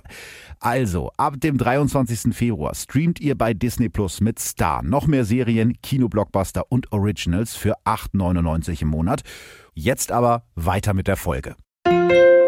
Susanne kehrt also, wie du gesagt hast, nicht wirklich freiwillig, aber zumindest von außen betrachtet freiwillig zu ihren Peinigern zurück und die Misshandlungen gehen im Prinzip nahtlos weiter. Es gibt da zum Beispiel ein Video von Susanne F. kurz vor ihrem Tod. Da ist sie schon komplett abgemagert, wiegt kaum noch 50 Kilo, ihr Kopf ist kahl geschoren und in diesem Video schleppt die zierliche Frau einen 25 Kilo schweren Sack mit Hühnerfutter die Treppe des Hauses hoch. Das war Schwachsinn, denn da oben waren ja keine Hühner. Es sollte einfach eine Strafe sein, erklärt Angelika später selbstbewusst vor Gericht, als würde sie irgendwie Kochtipps erklären. Sie ist es auch, die man auf dem Video sieht, wie sie die völlig erschöpfte Susanne anbrüllt. Mach schon, du Schlampe, schau dich doch an, du Stück Dreck. Und da ist es auch ganz interessant, auch Wilfried ist auf diesem Video zu sehen, der guckt aber zu, der ist eher passiv und will dann mit seiner Ex-Frau mithalten, will auch beschimpfen und ist dann so aufgeregt, dass er sich verhaspelt. Das heißt, er kriegt noch nicht mehr irgendwie einen geraden Satz über die Lippe. Es ist Angelika, die da diese Beschimpfung durchführt. Und auch Susanne muss, wie die Frauen vor ihr, Dutzende von Zetteln unterschreiben, auf denen sie dann bestätigt, selber schuld an den Misshandlungen zu sein. Das ist ja deswegen auch so hochspannend, weil diese beiden so ein Duo bilden, die sich so ergänzen. Das hast du ja ganz am Anfang schon beschrieben. Ne? Mhm. Sie ist deutlich schlauer als er. Sie ist eher Richtung sehr schlau. Und er scheint ja aber irgendwas zu haben, womit er diesen Türöffner hinkriegt und dieses Emotionale bedienen kann. Ne? Und sie sorgt dann ja garantiert dafür, dass diese Zettel unterschrieben werden und dass das sowas Juristisches in Anführungsstrichen als Absicherung bekommt. Ja, genau. Also diese Paardynamik gehen wir gleich noch ein. Das ist äh, fast schon der spannendste Punkt an diesem ganzen Fall. Ich will noch mal gerade einen von diesen Zetteln vorstellen, äh, den Susanne unterschreiben musste. Blatt 751. Meine Fehler und die Strafen. Wenn ich nicht höre, soll Wilfried Max mir den Hintern versohlen. Wenn ich zu faul bin zu antworten, soll Wilfried Max mir fest an den Haaren ziehen. Wenn meine Verarschetour anfängt, soll mir Wilfried Max Ohrfeigen geben. Wenn ich wieder zu sehr an mich denke, soll Wilfried Max auch nur an sich denken. Susanne F. Also von diesen Zetteln gibt es Dutzende. Was ich mich jetzt die ganze Zeit frage, da wird also eine Frau so dermaßen misshandelt und das ist nicht das erste Mal und du hast ja eben beschrieben, das sind Gärten in dieser Area, wo nicht mal ein Zaun drum ist. Mhm. Wie kann es sein, dass in so einer kleinen Dorf-Community man davon nichts mitbekommt? Was sind Angelika und Wilfried auch für Typen da in dieser Gemeinschaft? Also ich sage mal so, die Nachbarn geben sich alle nachher sehr schockiert, als das rauskommt. Das ist ja immer der Standard, ne? Das waren so nette Leute, gut, Klar. das haben sie jetzt nicht gesagt, aber ne, die wollen davon nichts mitbekommen haben. Äh, jeder Nachbar, jede Nachbarin, mit denen meine Kollegen damals nach der Tat gesprochen haben, äh, haben das alle nicht gesehen, nichts gehört. Eine sagte zum Beispiel, mit denen hatte doch keiner was zu tun, die wollten keinen Kontakt, man hat doch nichts mitgekriegt von denen. Ja, ich finde, einerseits kann man sich das, kann man sich das natürlich vorstellen und man kann sich es auch erklären. Und andererseits glaube ich, bei diesen Fällen, wenn man so von außen immer berichtet bekommt, ja, die krassesten Täter sind ganz normale Leute von außen betrachtet. Wie oft wollen wir dann auch nicht sehen, was vielleicht doch offensichtlicher war, als wir nachher zugeben möchten? Ja, das auf jeden Fall, weil du musst dir das jetzt nochmal vor Augen halten. Da sind ja immer wieder neue Frauen hingekommen. Ne? Die sind dann nach einiger Zeit, verlieren ihre Haare, die werden kahl geschoren, die sind abgemagert, die laufen da wie, ja, wie Zombies über diesen Hof und keiner sieht das das. Ne? Das ist auch genau. von außen offen einsichtig. Also man kann das durchaus sehen. Und Wilfried und Angelika haben die Frauen ja nicht nur in den Keller gesperrt, die sind ja auch mit denen einkaufen gefahren zum Beispiel. Mindestens einmal haben die Nachbarn garantiert was mitbekommen. Das ist ein Vorfall, der auch im Urteil drin steht.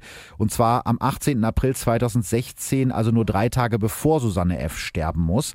An diesem Morgen irrt sie alleine vor dem Haus im Saatweg 6 herum. Sie ist abgemagert, schwankt und auf ihrem Kopf stehen nur noch ein einzelne Haarbüschel.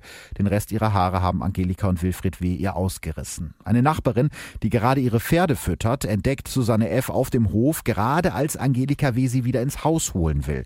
Susanne sieht so furchtbar aus, dass die Nachbarin glaubt, eine Krebspatientin nach einer Chemotherapie vor sich zu haben. Heftig. Sie ruft über das Grundstück, äh, Guten Morgen, die Frau, die Sie bei sich haben, die ist sehr krank, die muss sofort zum Arzt. Aber Angelika W. reagiert erst gar nicht.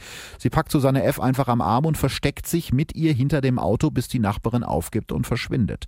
Also spätestens da hätte ich jetzt schon die Polizei gerufen. Ganz klar. Ja. Also das sind doch jetzt die Momente. Und gerade wenn dann sogar in so einem Bericht dann steht, dass die Frau noch ruft, die muss sofort zum Arzt, dann gehe ich doch nicht wieder rein, mach die Tür zu und setze mich hin und gucke, weiß ich nicht, Mittagsmagazin.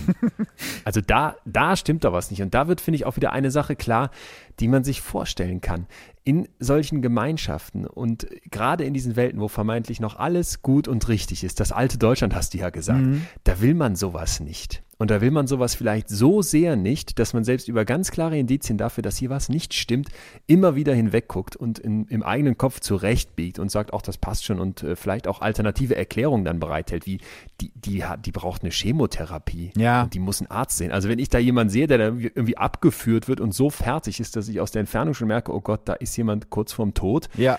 dann gehe ich doch nicht einfach wieder rein und mache nichts.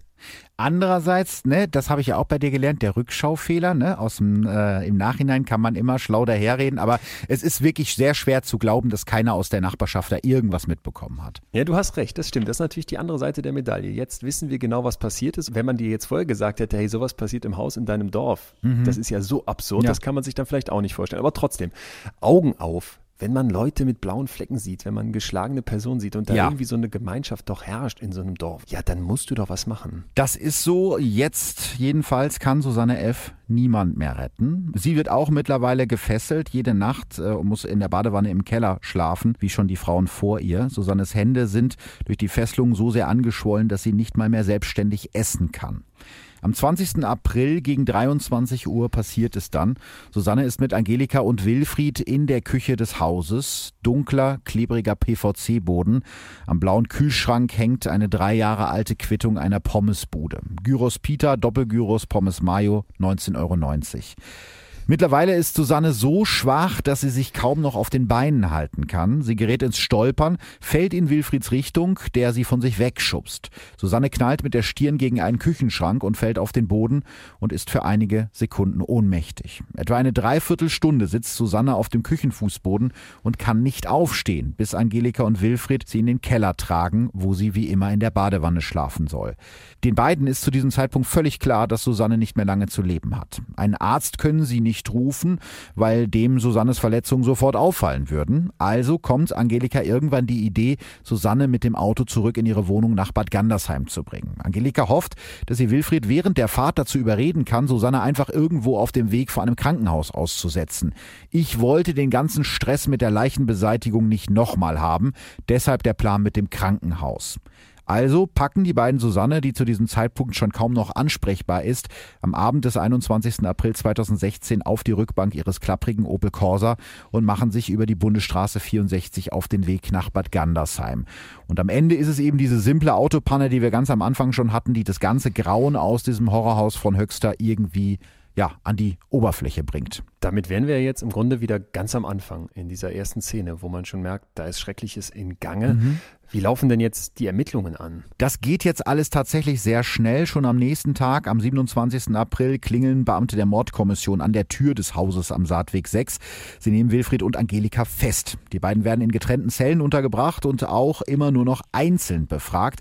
Ich kann mich da sogar noch dran erinnern, da ploppte dann irgendwie über irgendeinen Ticker die Nachricht auf, dass bei uns in der Nähe, also in Höxter, so ein Pärchen in Untersuchungshaft sitzt, das eine Frau gefoltert und getötet haben soll. Damals ging es ja nur um die Susanne, von den anderen wusste man ja noch nichts. Was da alles bei rausgekommen ist im Nachhinein, das konnte sich, glaube ich, zu dem Zeitpunkt auch niemand auch nur annähernd äh, vorstellen. Da stößt du selbst als Journalist schon irgendwann an Grenzen, weil man als normaler Mensch das gar nicht fassen kann, was da passiert ist. Man ist ja, glaube ich, schon abgeklärter, wenn man täglich mit sowas zu tun hat, aber das hat dann auch in diesem Prozess und jetzt, wo ich die, das Urteil und die Akten nochmal gelesen habe, das war wirklich schon, das ist schon Hardcore, selbst für mich. Heftig. Was kannst du uns denn über diesen Prozess dann sagen, wo all dieses Horrorleben aufgerollt wird? Ich weiß noch, dass das ein absolutes Medienspektakel war. Die Zeitungen haben sich damals gegenseitig mit grausamen Details und blutigen Schlagzeilen überboten. Wilfried W. nennen sie die Bestie von Höxter und seine Ex-Frau Angelika die Folterhexe. Und das Interessante ist, dass Wilfried diese Aufmerksamkeit am ersten Verhandlungstag, damals am 26. Oktober 2016 im Paderborner Landgericht, ja regelrecht zu genießen scheint. Die FAZ schreibt damals, es ist ein Auftritt wie von einem Star, der sich im Rampenlicht sonnt und das trifft es ziemlich gut. Als Wilfried den Saal betritt, stehen die rund 120 Zuschauer und Journalisten auf. Jeder will natürlich gucken, wie sieht der aus, der dafür das alles verantwortlich ist. Und Wilfried, der stolziert da richtig rein. Er trägt so eine schwarze Lederjacke und hat die passende schwarze Brille dazu, dreht sein Gesicht immer wieder in die Kameras, lächelt dabei, damit wirklich jeder der etwa 50 Fotografen und Kameramänner ein gutes Bild bekommt. Angelika ist da ein bisschen anders. Der scheint der Rummel ähm, in diesem bis auf den letzten Platz besetzten Gerichtssaal weniger gut zu gefallen als ihrem Ex-Mann. Sie versteckt ihr Gesicht hinter einer roten Mappe, bis die Fotografen und Kameraleute den Schwurgerichtssaal verlassen haben. Aber auch das ändert sich später. Also später zeigt sie sich auch ganz offen den Fotografen. Deswegen darf man die beiden zum Beispiel auch unverpixelt äh, zeigen, weil die sich haben freiwillig fotografieren lassen. Vor den beiden liegt ein Mammutprozess, auch wenn das zu diesem Zeitpunkt noch keiner ahnt. Die Hauptakte ist 2500 Seiten dick. Die Anklage lautet unter anderem gemeinschaftlicher Mord durch Unterlassen in zwei Fällen und gefährliche Körperverletzung. Insgesamt wird der Prozess zwei Jahre und 60 Verhandlungstage dauern. Bevor du uns gleich noch unbedingt mehr dazu verraten musst, was bei diesem Prozess auch zu dem Geisteszustand der beiden rauskommt, mhm. fand ich gerade eine Szene, die du beschrieben hast, noch richtig heftig, nämlich Wilfried kommt da rein und genießt diese Anerkennung. Mhm. Wir erinnern uns, was du ganz am Anfang gesagt hast. Das ist der Typ, der gehänselt wird, der gemobbt wird, der lispelt, der diese Anerkennung, dieses gemocht werden, was für uns auf dem Schulhof eigentlich schon als Kinder unglaublich wichtig ist, der das nie erlebt hat und der vielleicht immer danach gelächzt hat. Und der holt sich das jetzt, selbst wenn es die Bekanntheit für was so Schlimmes ist. Der holt sich das schon die ganze Zeit hier auf unglaublich absurde Wege. Ja. Und dass der jetzt in diesem Moment auch sagt, Moment mal, ich kriege den Applaus, ich kriege eine Bestätigung, vielleicht kriege ich eine Liebe, die ich mir sonst selbst aus mir heraus nie gegeben habe. Das finde ich mal auf den ersten Blick von draußen, man muss mutmaßen, ne, weil wir sind nicht in seinem Kopf, ja. aber irgendwie plausibel, doch. Stimmt, das passt ins Bild, da hast du recht, ja. Deswegen lass uns tiefer reingehen in den Prozess. Was kommt da raus? Ja, also sehr interessant ist ja, das hatten wir gerade schon so ein bisschen anklingen lassen, der Geisteszustand der beiden. Das ist allerdings auch eine Frage, die nicht ganz unumstritten ist, weil die Gutachter während des Prozesses ausgetauscht wurden. Einige Teile der Gutachten wurden mittlerweile auch gekippt. Ich versuche das jetzt mal so ein bisschen zusammenzufassen bei Wilfried. Sein erster Gutachter attestiert Wilfried Züge eines sexuellen Sadisten. Dieser Gutachter verstrickt sich dann aber im Laufe des Prozesses in Widersprüche und meldet sich dann irgendwann krank und für ihn übernimmt dann die forensische Psychiaterin Nala Saimeh, die kennt ihr ja schon aus diesem Podcast. Sie hatte vorher bereits Angelika W. begutachtet und kommt zu einem ganz anderen Ergebnis als ihr Vorgänger. Sie sagt, bei Herrn W. liegt kein sexueller Sadismus vor. Er ist kein Charaktersadist.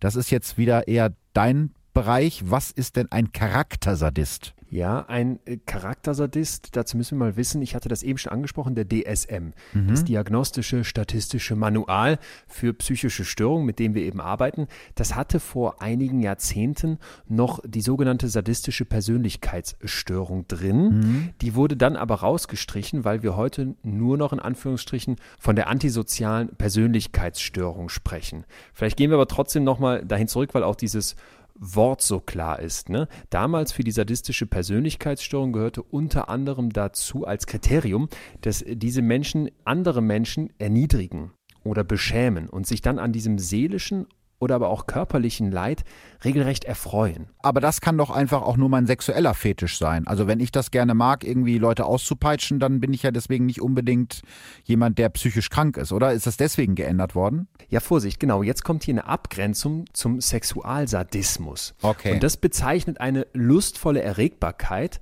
eben durch die Kontrolle und das Erniedrigen oder eben das Schmerzen hinzufügen, das wir gerade auch hatten, einer anderen Person. Mhm. Ganz, ganz wichtig ist jetzt hierbei aber, dass eben es mit Zwang und vor allem nicht Einvernehmlichkeit einhergeht, damit wir von einem forensischen Fall sprechen können, von der forensischen Ausprägung, ja, weil ansonsten wäre es ja eine, ja, eine Spielart im Sinne von Bondage oder SM oder was auch immer es da gibt. Ja. Das heißt, ganz, ganz wichtig ist eben dieses sadistische, was nicht einvernehmlich ist und was auf Zwang aus ist. Und gerade dieses Zwang, wir erinnern uns nochmal ganz an den Anfang, wie arbeiten Angelika und Wilfried? Ja, es ist ein Netz aus Zwang das gesponnen wird. Das heißt also, bei dem Charaktersadisten reicht es jetzt nicht nur diesen sexuellen Sadismus, den man sich jetzt vorstellen kann, dass der andere sich ein bisschen devot gibt oder so.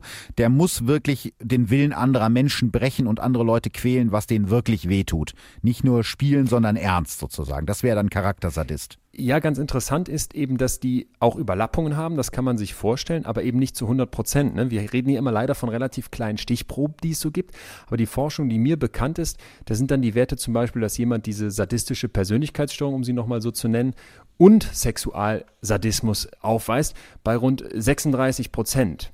Mhm. Das schwankt dann mal. Ne? Äh, gibt auch andere Fälle, wo dann in Stichproben von 18 Prozent, 19 Prozent die Rede ist, aber es ist eben nicht komplett überlappend. Das heißt, du kannst durchaus dieser Sexualsadist sein, ohne sonst ein Sadist zu sein, wenn du so möchtest. Klar.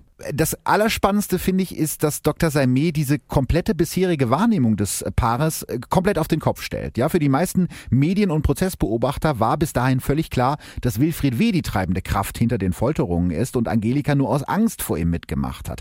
Wir kennen ja jetzt schon die Fakten, wir kennen ein bisschen die Geschichte der beiden und wir wissen, dass das eben nicht so war. Aber damals ist dieses Gutachten für das Weltbild von einigen Leuten ein ziemlicher Schock. Wilfried W., so steht es in dem Gutachten, ist geistig und moralisch moralisch auf der Höhe eines Erstklässlers. Zitat, ich habe ihn gefragt, ob es eine Straftat sei, Frauen an die Heizung zu ketten und ihren Schädel kahl zu scheren. Für ihn war das keine Straftat. Für Nala Sermé ist Wilfried W. damit schuldunfähig und gehört nicht in ein Gefängnis, sondern in eine forensische Psychiatrie.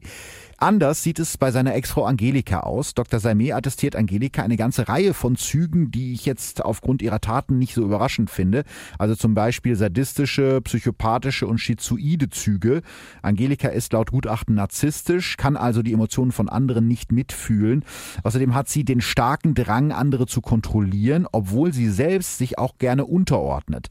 Am deutlichsten sind aber laut Gutachten ihre autistischen Züge. Nur damit scheint das irre Regelwerk von Wilfried W. für sie vollkommen sinnig und sie arbeitet diese Regeln einfach ganz akribisch ab.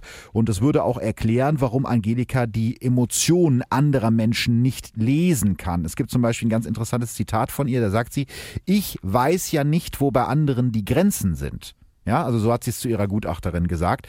Zusammengefasst ist sie eine hochgradig gestörte Persönlichkeit, aber knapp unterhalb des Krankheitswertes. So steht es in dem Gutachten. Was genau bedeutet dieses unterhalb des Krankheitswertes? Ja, das ist jetzt eine unglaublich spannende Stelle, mhm. weil wir hier über Persönlichkeitsstörungen sprechen. Und Nehmen wir vielleicht mal das Narzisstische ja. oder auch das Sadistische. Wir können uns alle vorstellen, dass es da immer so einen Graubereich gibt. Ne? Mein Chef ist vielleicht ein narzisstisches Arschloch, verzeih den Begriff, mhm. aber drum muss der nicht psychisch gestört sein, ja, nur weil der sich irgendwie erhöht. Der ist einfach nur Kacke, das gibt's ja auch. Der ist einfach nur Kacke und diese Menschen, die Kacke sind, davon gibt's ja jede Menge und das wäre jetzt natürlich falsch zu sagen, die sind alle psychisch gestört. Ja. Das heißt, und das ist eben das Spannende an psychischen Störungen, es gibt immer diesen Graubereich, diesen ganz mhm. großen Graubereich zwischen schwarz und weiß und wir würden es immer so gerne und einfach in Kategorien unterteilen, aber das ist dann eben genau die schwierige Aufgabe, für Gutachter und Gutachterinnen, wie zum Beispiel die Frau Saimé, jetzt zu klären, ist es denn wirklich so, dass hier ein Krankheitsbild vorliegt? Ja. Ja, und wenn es jetzt heißt, wir sind unter der Schwelle zum Krankheitswert, dann können wir zwar sagen, diese Frau ist vielleicht extrem und die legt heftige Charakterzüge mhm. an den Tag und viele davon können wir nicht nachvollziehen. Aber eine Sache ist ganz, ganz wichtig. Jemand, der eine schreckliche Tat vollzieht, die wir von außen überhaupt nicht in unseren Kopf kriegen, wo wir sagen, das ist eine Hexe mhm. oder das ist ein Biest, das ist unmenschlich. Das heißt auf keinen Fall, dass diese Person zwingend psychisch krank ist. Ja. Das ist mir ganz, ganz wichtig, weil das sonst oft so gerne in einen Topf geworfen wird. Und was würde das denn umgekehrt bedeuten? Man würde doch den Menschen, die psychisch gestört sind, plötzlich unterstellen, dass die vielleicht zu solchen Taten eher in der Lage sind. Und das ist mir unglaublich wichtig, das mal abzugrenzen. Ne? Und ja. deswegen finde ich auch die Arbeit von solchen Gutachterinnen und Gutachtern so wichtig. Die versuchen ja wirklich mal genauer zu verstehen und die befreien sich auch von dem, was jetzt alle erwarten, was uns vielleicht normal vorkommt und versuchen wirklich hinter die Fassade von diesen Menschen zu kommen und zu prüfen. Ist es denn so, dass die Persönlichkeit so gestört ist, dass wir von schuldunfähig oder von eingeschränkter Schuldfähigkeit sprechen müssen? Wenn das nicht der Fall ist, dann geht's ins Gefängnis. Das ist genau der Punkt. Das entscheidet dann tatsächlich über das Schicksal von Menschen und so ist es in dem Fall auch. Also Angelika W. ist nach Einschätzung von Dr. Saimi im Gegensatz zu ihrem Ex-Mann eben voll schuldfähig. Du hast das gerade schon angedeutet. Und das ist natürlich auch deshalb spannend, weil es ja auch ein bisschen Antwort auf die Frage sein könnte, wer von den beiden die treibende Kraft war, weil da, darum geht's ja auch in dem Urteil und auch in der Beurteilung des Falles. Nala Saimeh erklärt das im Spiegel-Interview ganz spannend. Sie sagt, beide waren auf der Suche nach Liebe und Intimität, ohne eine Vorstellung davon zu haben, was das sein könnte.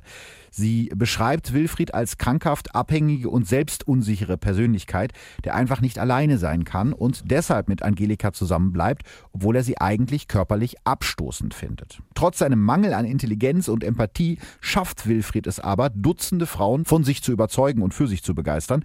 Viele von diesen Frauen überweisen ihm tausende Euro oder ziehen sogar freiwillig in dieses vermüllte Haus im Saatweg, wo der Schimmel die Tapete von den Wänden rollt. Aber kaum, dass die Frauen bei ihm eingezogen sind, weiß weiß Wilfried dann nichts mehr mit ihnen anzufangen und ist von ihnen genervt. Ja, wie so ein Kind, das keine Lust mehr auf sein Spielzeug hat und beginnt, das Spielzeug kaputt zu machen. Und dann ist da eben noch die andere Seite dieses Paares, die machtbewusste und eher emotionslose Angelika, die immer ihre festen Prinzipien hat, ihre Regeln, was sie abarbeitet, Einmal fragt äh, Dr. Sameh Angelika zum Beispiel, ob sie auch in einem Konzentrationslager hätte arbeiten können. Und Angelika antwortet, ohne mit der Wimper zu zucken, ja, und dafür hätte ich wahrscheinlich einen Orden bekommen. Und äh, ich glaube, das sagt sehr, sehr viel über Angelika aus. Und zusammen ergänzen sich diese beiden Menschen und finden sozusagen als gemeinsame Aufgabe das Quälen von anderen Leuten. Für Angelika und Wilfried ist das wie bei anderen Paaren ein Kino- oder Konzertbesuch eine Art Hobby. Das ist schon für mich irgendwie schwer vorzustellen, aber in seiner Furchtbarkeit auch irgendwie logisch. Ja, absolut. Und ich, ich glaube, deswegen ist es auch gut, dass du uns so detailliert hier mit reingenommen hast, weil man so unfassbar man jetzt erstmal die Gesamtgeschichte und vielleicht auch die Headlines findet, mit denen die Zeitung dann arbeitet, doch in den Details merkt, in sich, in seiner ganzen Perversion, macht dieser Fall Sinn. Ne? Wir haben da zwei Menschen, die vielleicht ganz unterschiedliche Defizite haben, Angelika und Wilfried, und die jetzt in dieser Ergänzung und dann eben diesem Quellen von den Menschen vielleicht genau das finden, was ihnen eigentlich immer fehlt. Ne? Und ja. Das ist etwas, wo man doch dann sich auch vorstellen kann, dass dieses Paar nicht nur zusammenschweißt, sondern dass die vielleicht auch merken, wir können nicht ohne einander, ne? weil dass wir hier von einer echten, von einer, von einer Liebe sprechen könnten, wie wir sie verstehen, das ist ja auf keinen Fall so. Ja, ja. So wie die irgendwie zusammen agieren und arbeiten, auch mit diesem Simus immer runter dann auf die Matratze, ne? Und er hat sie ja auch geschlagen und so weiter, ja. ist das ja vielmehr ein Zusammen funktionieren als irgendwie emotional wirklich miteinander zu wollen. Ja, aber es ist trotzdem, sie sind ja wie so zwei Zahnräder, die, die nur gemeinsam funktionieren und diese ganze schlimme Maschine ans Laufen bekommen, weil nur er alleine würde nicht funktionieren. Er braucht sie und sie braucht ihn genauso. Also das funktioniert nur zusammen eigentlich, ne? Absolut. Das ist ja auch nochmal das Spannende, was du am Anfang aufgemacht hast mit den unterschiedlichen IQ-Werten. Ne?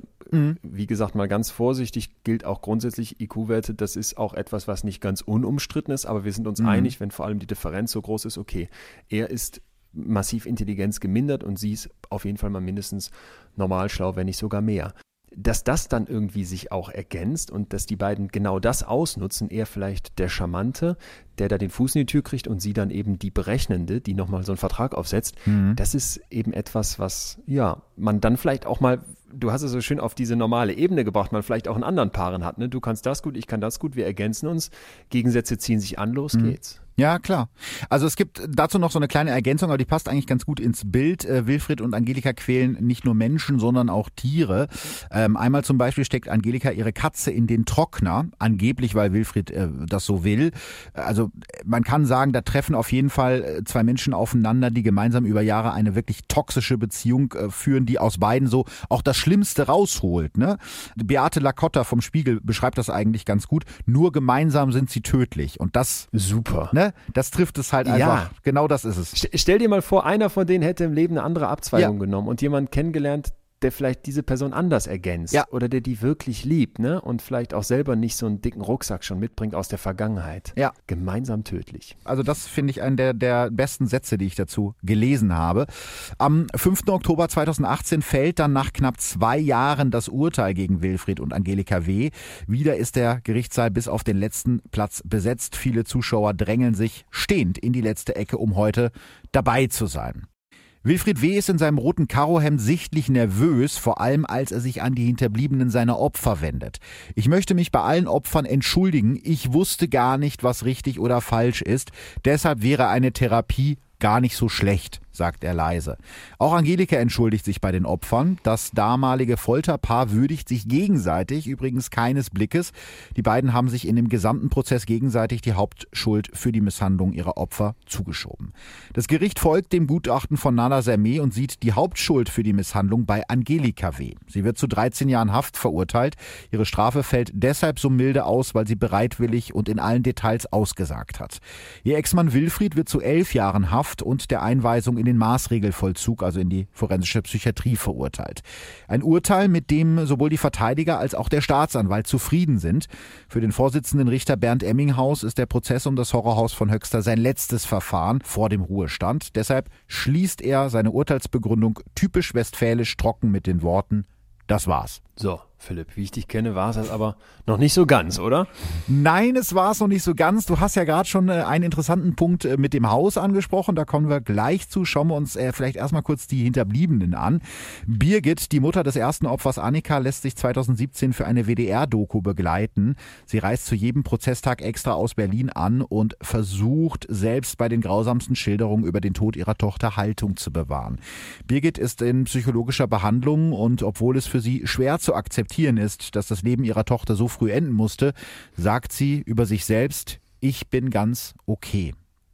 Im Jahr 2020 geht es dann nochmal um die Frage, ob Wilfried W. wirklich vermindert schuldfähig ist und damit nicht in ein Gefängnis, sondern in die Forensik gehört. Dort sitzt er zu diesem Zeitpunkt schon seit knapp zwei Jahren und sein Geisteszustand, das ist ja auch normal da, wird regelmäßig geprüft. Ein neuer Gutachter kommt dabei zu einem anderen Urteil als Dr. Salmé und findet bei Wilfried W. keine psychischen Auffälligkeiten. Deshalb urteilt das Landgericht Münster am 2. September 2020, der Verurteilte kann Recht und Unrecht unterscheiden. Für Wilfried W. bedeutet das, dass er in eine normale JVA verlegt wird. Dort könnte ihm aber die Sicherungsverwahrung drohen. Auch seine Ex-Frau Angelika sorgt vergangenes Jahr nochmal für Schlagzeilen. Sie schreibt im Juni 2020 einen Brief an Ingrid Liebs, die Mutter der 2006 ermordeten Frauke Liebs. Ihr kennt den Fall ja aus meiner Folge 14 und auch aus dem Interview, das wir mal hatten mit Ingrid Liebs. In dem Brief, der Fraukes Mutter über Umwege erreicht, schreibt Angelika, sehr geehrte Frau Liebs, sollten Sie in einem verwandtschaftlichen Verhältnis zu Frauke gestanden haben, dann schreiben Sie mir bitte zurück, vielleicht kann ich helfen. Schon als die Taten von Angelika und Wilfried W. 2016 das erste Mal ans Tageslicht kommen, gibt es Gerüchte, dass die beiden auch an dem Mord an Frauke Liebs zehn Jahre vorher beteiligt gewesen sein könnten. Unter anderem deshalb, weil die beiden zu diesem Zeitpunkt in Schlangen gelebt haben, in der Nähe von einer der Funkzellen, aus der einer von Fraukes Anrufen nach ihrer Entführung kam. Die Ermittler haben das überprüft und bevor ich jetzt nochmal 1200 Nachrichten zu dieser Theorie höre, die ich nämlich schon bekommen habe, da ist tatsächlich nichts dran. Das glaubt auch Fraukes Mutter Ingrid Liebs. In einem Zeitungsinterview sagt sie zum Beispiel, ich glaube nicht, dass zwischen den beiden Fällen ein Zusammenhang besteht oder dass meine Tochter Kontakt zu einem Mann wie Wilfried W. hatte. Angelika will sich also wahrscheinlich einfach nur wichtig machen mit diesem Brief. Und wenn die Ermittler sagen, das können sie ausschließen, dann würde ich den Ermittlern auch vertrauen, dass sie da recht haben. Und äh, das war das, was du eben gefragt hattest zum Horrorhaus von Höxter. Da gibt es auch Neuigkeiten. Da hat sich ein bisschen was getan in der Zwischenzeit. Im Februar 2017 kauft ein Dachdecker aus Bredenborn im Kreis Höxter das Haus für 5000 Euro.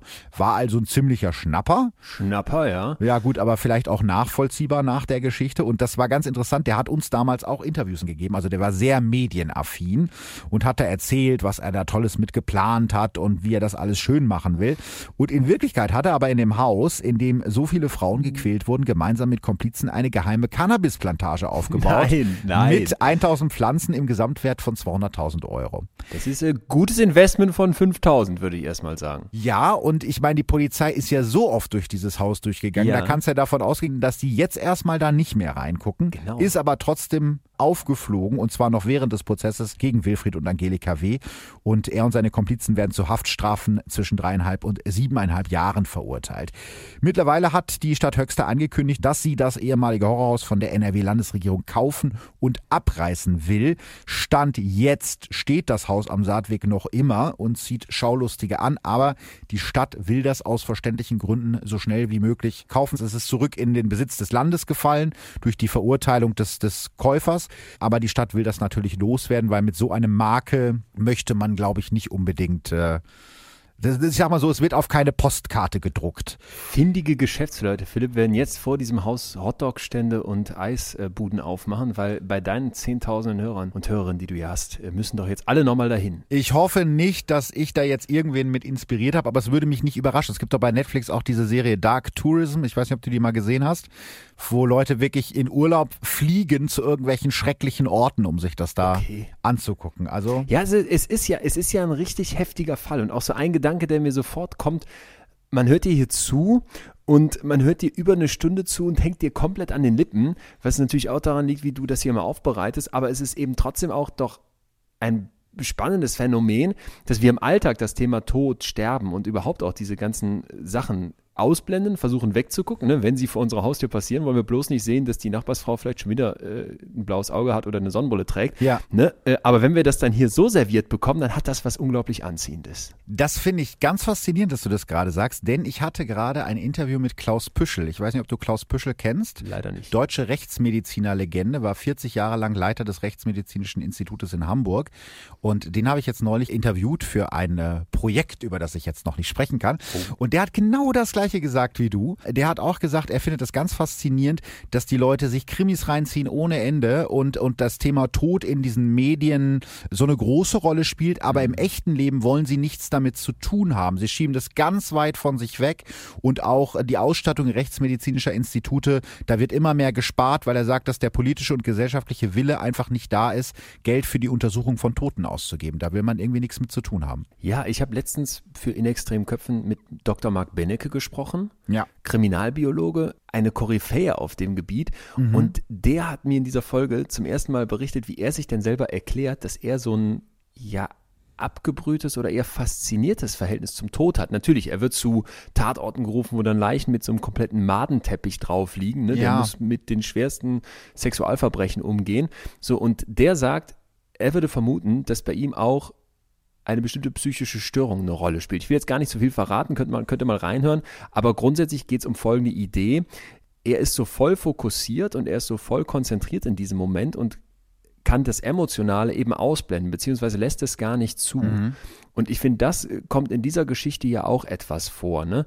Was, was diese beiden Leute da durchziehen, ist, verlangt ja eine emotionale Blockade im Kopf, die so völlig weit weg von dem ist, was, was wir in Anführungsstrichen normale von draußen sehen.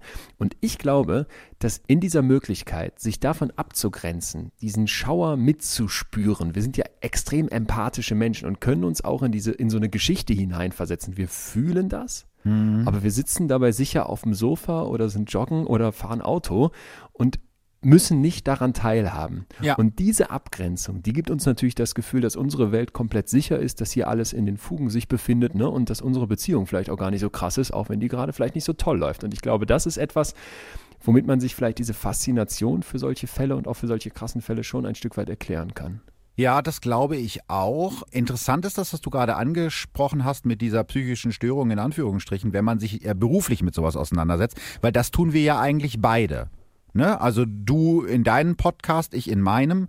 Und ich glaube, du musst ja schon, ich weiß nicht, wie das bei dir ist, aber wenn du jetzt zum Beispiel Natascha Kampusch interviewst, die du ja interviewt hast, Ja. wenn du da nicht mit einer gewissen Distanz rangehst, dann wirst du dem Thema ja nicht gerecht, weil äh, eine Frau wie Natascha Kampusch, wenn du, wenn sie erzählt, wie schlimm das alles war und du heulst da als Interviewer, Total. hilfst du ihr ja auch nicht. Also du musst ja in die Distanz gehen. Aber Philipp, trotzdem eine wirklich krasse Erfahrung, die ich dazu mit dir teilen kann.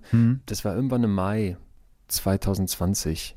So, der erste Lockdown war gerade hinter uns, es ging wieder so ein bisschen bergauf und ich war in Berlin im Studio und wir hatten zwei Folgen vormittags aufgezeichnet und in beiden Folgen mhm. ging es um schreckliche Gewalt im, im Kindesalter. Ne? Also dort haben mir zwei erwachsene Menschen geschildert, jeweils unabhängig, es waren zwei Geschichten an dem Tag, wie sie als Kinder vergewaltigt wurden, wie sie misshandelt wurden und auch genau mhm. dieses Machtgefüge, was wir heute kennengelernt haben, zuschlug. Ja. So, und ich dachte auch in diesem Moment, ich bin, ich bin Psychologe, ich habe solche Geschichten öfter gehört. Mein Job ist jetzt hier professionell durch dieses Gespräch zu führen, ja. natürlich empathisch zu sein, aber eher auf dieser kognitiven Ebene verstehen ne? und nicht jetzt emotional alle Tore aufzumachen. Ja, genau. Mhm. So, und ich gehe aus diesen Interviews wieder raus und es war ein stressiger Tag für mich. Ich wusste gleich direkt der nächste Termin, steig auf so einen elektronischen Mietroller, nicht die ganz peinlichen, sondern die mit Helm und Motor richtig, ne? Fahr durch Friedrichshain.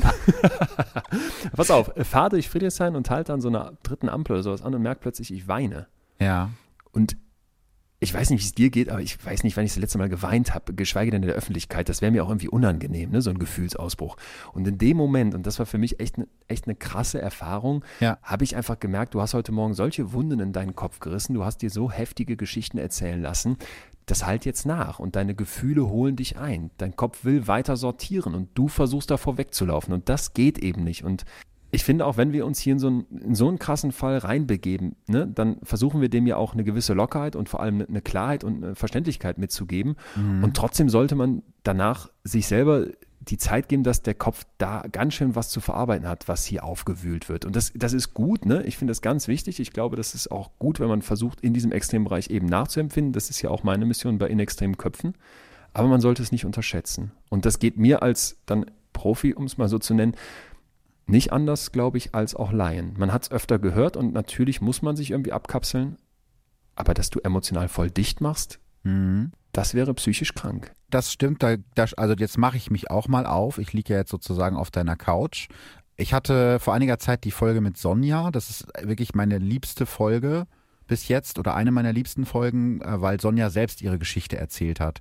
Ihre Oma ist ermordet worden ist gestorben an einem Raubmord und sie hat mir erzählt, was das mit ihr macht, was das heute noch mit ihr macht, wie das ihren gesamten Lebensweg verändert hat, ihre ganzen Planungen über den Haufen geworfen hat. Mhm. Und natürlich war das extrem emotional. Wir haben lange vorher telefoniert, wir haben viele Vorgespräche gehabt, weil du kannst ja so jemanden nicht einfach irgendwie äh, hier ins Studio setzen und sagen, so jetzt reden wir mal. Ne? Also da muss ja erstmal ein Vertrauen aufgebaut werden. Und ich habe ja auch gemerkt, wie schwer ihr das gefallen ist und wie ihre Stimme manchmal weggebrochen ist und sie kurz davor war zu weinen. Und diese Stärke hat mich so unglaublich beeindruckt, denn auf der anderen Seite ist sie ein so toller, positiver Mensch und die ganze Familie ist so unterstützend miteinander. Großartig. Und äh, das hat mich so beeindruckt und natürlich war ich in dem Moment erstmal Profi und habe versucht, mir das anzuhören, das, wie du gerade schon gesagt hast, das zu sortieren. Und als ich zu Hause war und sie sich bei mir bedankt hat, da hat sie mir eine WhatsApp geschrieben und gesagt, hey, das war toll und das war eine schöne Erfahrung für mich und so. Ja. Da ist der Damm gebrochen. Da konnte ich dann weinen, habe ich gesagt, wow das war wirklich so, ja, wie so ein Dammbruch, was du gerade gesagt hast. Also man, man, es funktioniert und dann hast du diesen Moment des Durchschnaufens und dann habe ich auch geweint, aber eher so aus, ja, aus, aus, weiß ich gar nicht so genau, ich kann es gar nicht erklären. Ich glaube aus, aus Freude und aus, aus, aus, ja, fast Stolz, dass sie mir das anvertraut hat, eher so. Ja. Und von, von, dass sie so beeindruckend ist. Das war, glaube ich, fast das, was mich noch, noch mehr irgendwie bewegt hat. Ja, ich verstehe total, was du meinst. In, in dem Moment des Weinens, jeder, der das schon mal erlebt hat, und das werden die meisten von uns ja, das kann ja unglaublich befreiend sein, ne? dass dein Kopf mal gerade mit diesem, mit diesem Wein, mit diesen Tränen beschäftigt ist und danach hast du diese, diese neue Klarheit. So habe ich das zumindest immer wieder empfunden, wenn, wenn ich denn mal geweint habe. Und ähm, ja, ich glaube, man darf es eben nicht unterschätzen, was das mit uns macht. Und das geht im Positiven wie im Negativen. Das ist bei mir in den Geschichten auch ganz oft so, dass du Abscheulichstes hörst mhm. und dann am Ende aber ein Twist, am Ende sich da ein Twist ergibt, wo du plötzlich merkst, ach Moment mal, diese Person ist so stark und das, was die mir hier mitgibt, da kann ich so viel draus ziehen. Mhm. Das ist dann einfach eine heftige Erfahrung und da sollten wir uns nicht unterschätzen. Wir sind, wir sind keine Steine, ne? Genau. Und so stumpf das klingt, habe ich oft das Gefühl, gerade in dieser hektischen, schnellen Businesswelt gilt dann ganz oft, du musst funktionieren, du musst rational sein, werde bloß nicht zu emotional, hab deine Gefühle im Griff, Männer, die weinen noch besonders peinlich oder sowas. Und das ist einfach Quatsch, ne? Das ist nicht menschlich. Und das ist auch nicht das, was, glaube ich, unsere Zukunft sein kann. Denn gerade Voll, in dieser ja, ja. Welt, wo es immer smartere Maschinen gibt, musst du darauf achten, dass das, was uns Menschen ausmacht, nämlich fühlen können, mitfühlen können, das uns sowas bewegt, das uns sowas ja auch im Kern erschüttert. Das sind ganz große Kernkompetenzen und die dürfen und sollten wir zulassen. Ich finde das ganz, ganz wichtig, was du gesagt hast. Also das, äh, das habe ich auch in einer der vorherigen Folgen, als es eben um Suizid ging und um Depressionen auch schon mal angesprochen. Ist es, glaube ich, so wichtig, in sich selbst reinzuhorchen und auch die eigenen Grenzen zu erkennen und zu erkennen, hey, mir geht's gerade nicht gut.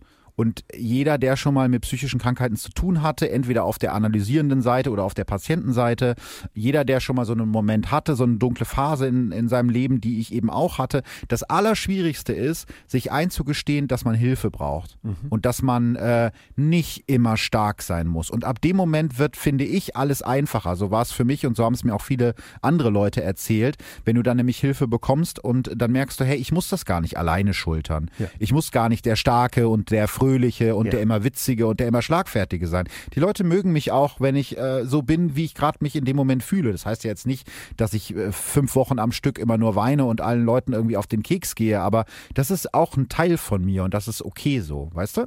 Ja, total. Und mir kommt gerade noch ein Gedanke dazu, weil wir ja in so einer Happiness-Kultur auch leben. Ne? Das Glas muss immer halb mhm. voll sein und wenn es noch richtig scheiße läuft, dann musst du eine Fuck-up-Nacht feiern und aus diesem Scheitern noch unglaublich viel gezogen haben und ein neuer Mensch ja. geworden sein.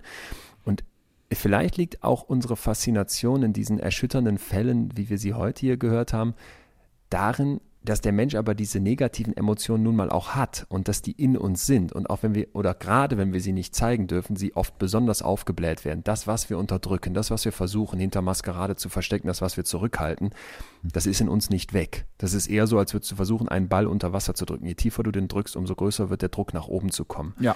Und vielleicht können wir in so einem Fall dann das mal ausleben, ne? Das Angst haben, das Schaurige, das Unschöne, das Unwohlsein, was wir alle in Teilen kennen und mhm. was wir sonst im Alltag aber nicht zulassen wollen, weil wir da lächeln müssen hinter irgendwelchen Instagram-Filtern. Das hast du jetzt sehr schön gesagt. Das hast du sehr schön gesagt. äh, Philipp, das kann und darf hier aber nicht das Schlusswort sein. Nein. Du hast gerade selber gesagt, du liegst jetzt mal bei mir auf der Couch und ich will, will diese Chance ergreifen, aber du hast natürlich absolut hier als Host äh, jedes Recht zu sagen, nee, cut, stopp. 50 Folgen, Jubiläum, zwei Jahre und du hast vor ein paar Wochen einen Instagram-Post rausgehauen, der wirklich unter die Haut ging und nicht nur mich, sondern offenbar auch noch tausende andere berührt hast. Ähm, und der fängt damit an, dass du sagst, dass du, ich lese mal ein Stück davon mhm. vor, du darfst mich bremsen. Oder ist, bist du einverstanden? Ich bin fein damit, mach es, gerne. Für mich war immer klar, dass in meinem Podcast die Fälle und nicht mein Privatleben im Vordergrund stehen sollen. Mittlerweile sind die Hörerzahlen aber so groß, dass ich diese Vorbildfunktion, die ich mir nicht ausgesucht habe, für etwas Gutes nutzen will. Außerdem will ich ehrlich mit euch sein. Mhm. Das fand ich so stark, weil ich nachvollziehen kann, dass der Fall, dass die Gäste im Vordergrund stehen, also deine Gäste sind die Protagonisten deiner Geschichten, mhm. Aber ich finde trotzdem ist es auch super spannend, mal den Mensch hinter diesen Podcasts kennenzulernen. Kannst du uns erzählen, wie der Post weiterging? also ich möchte an der Stelle festhalten, das ist nicht geskriptet. Leon hat mich gerade damit überrascht, aber es ist vollkommen in Ordnung.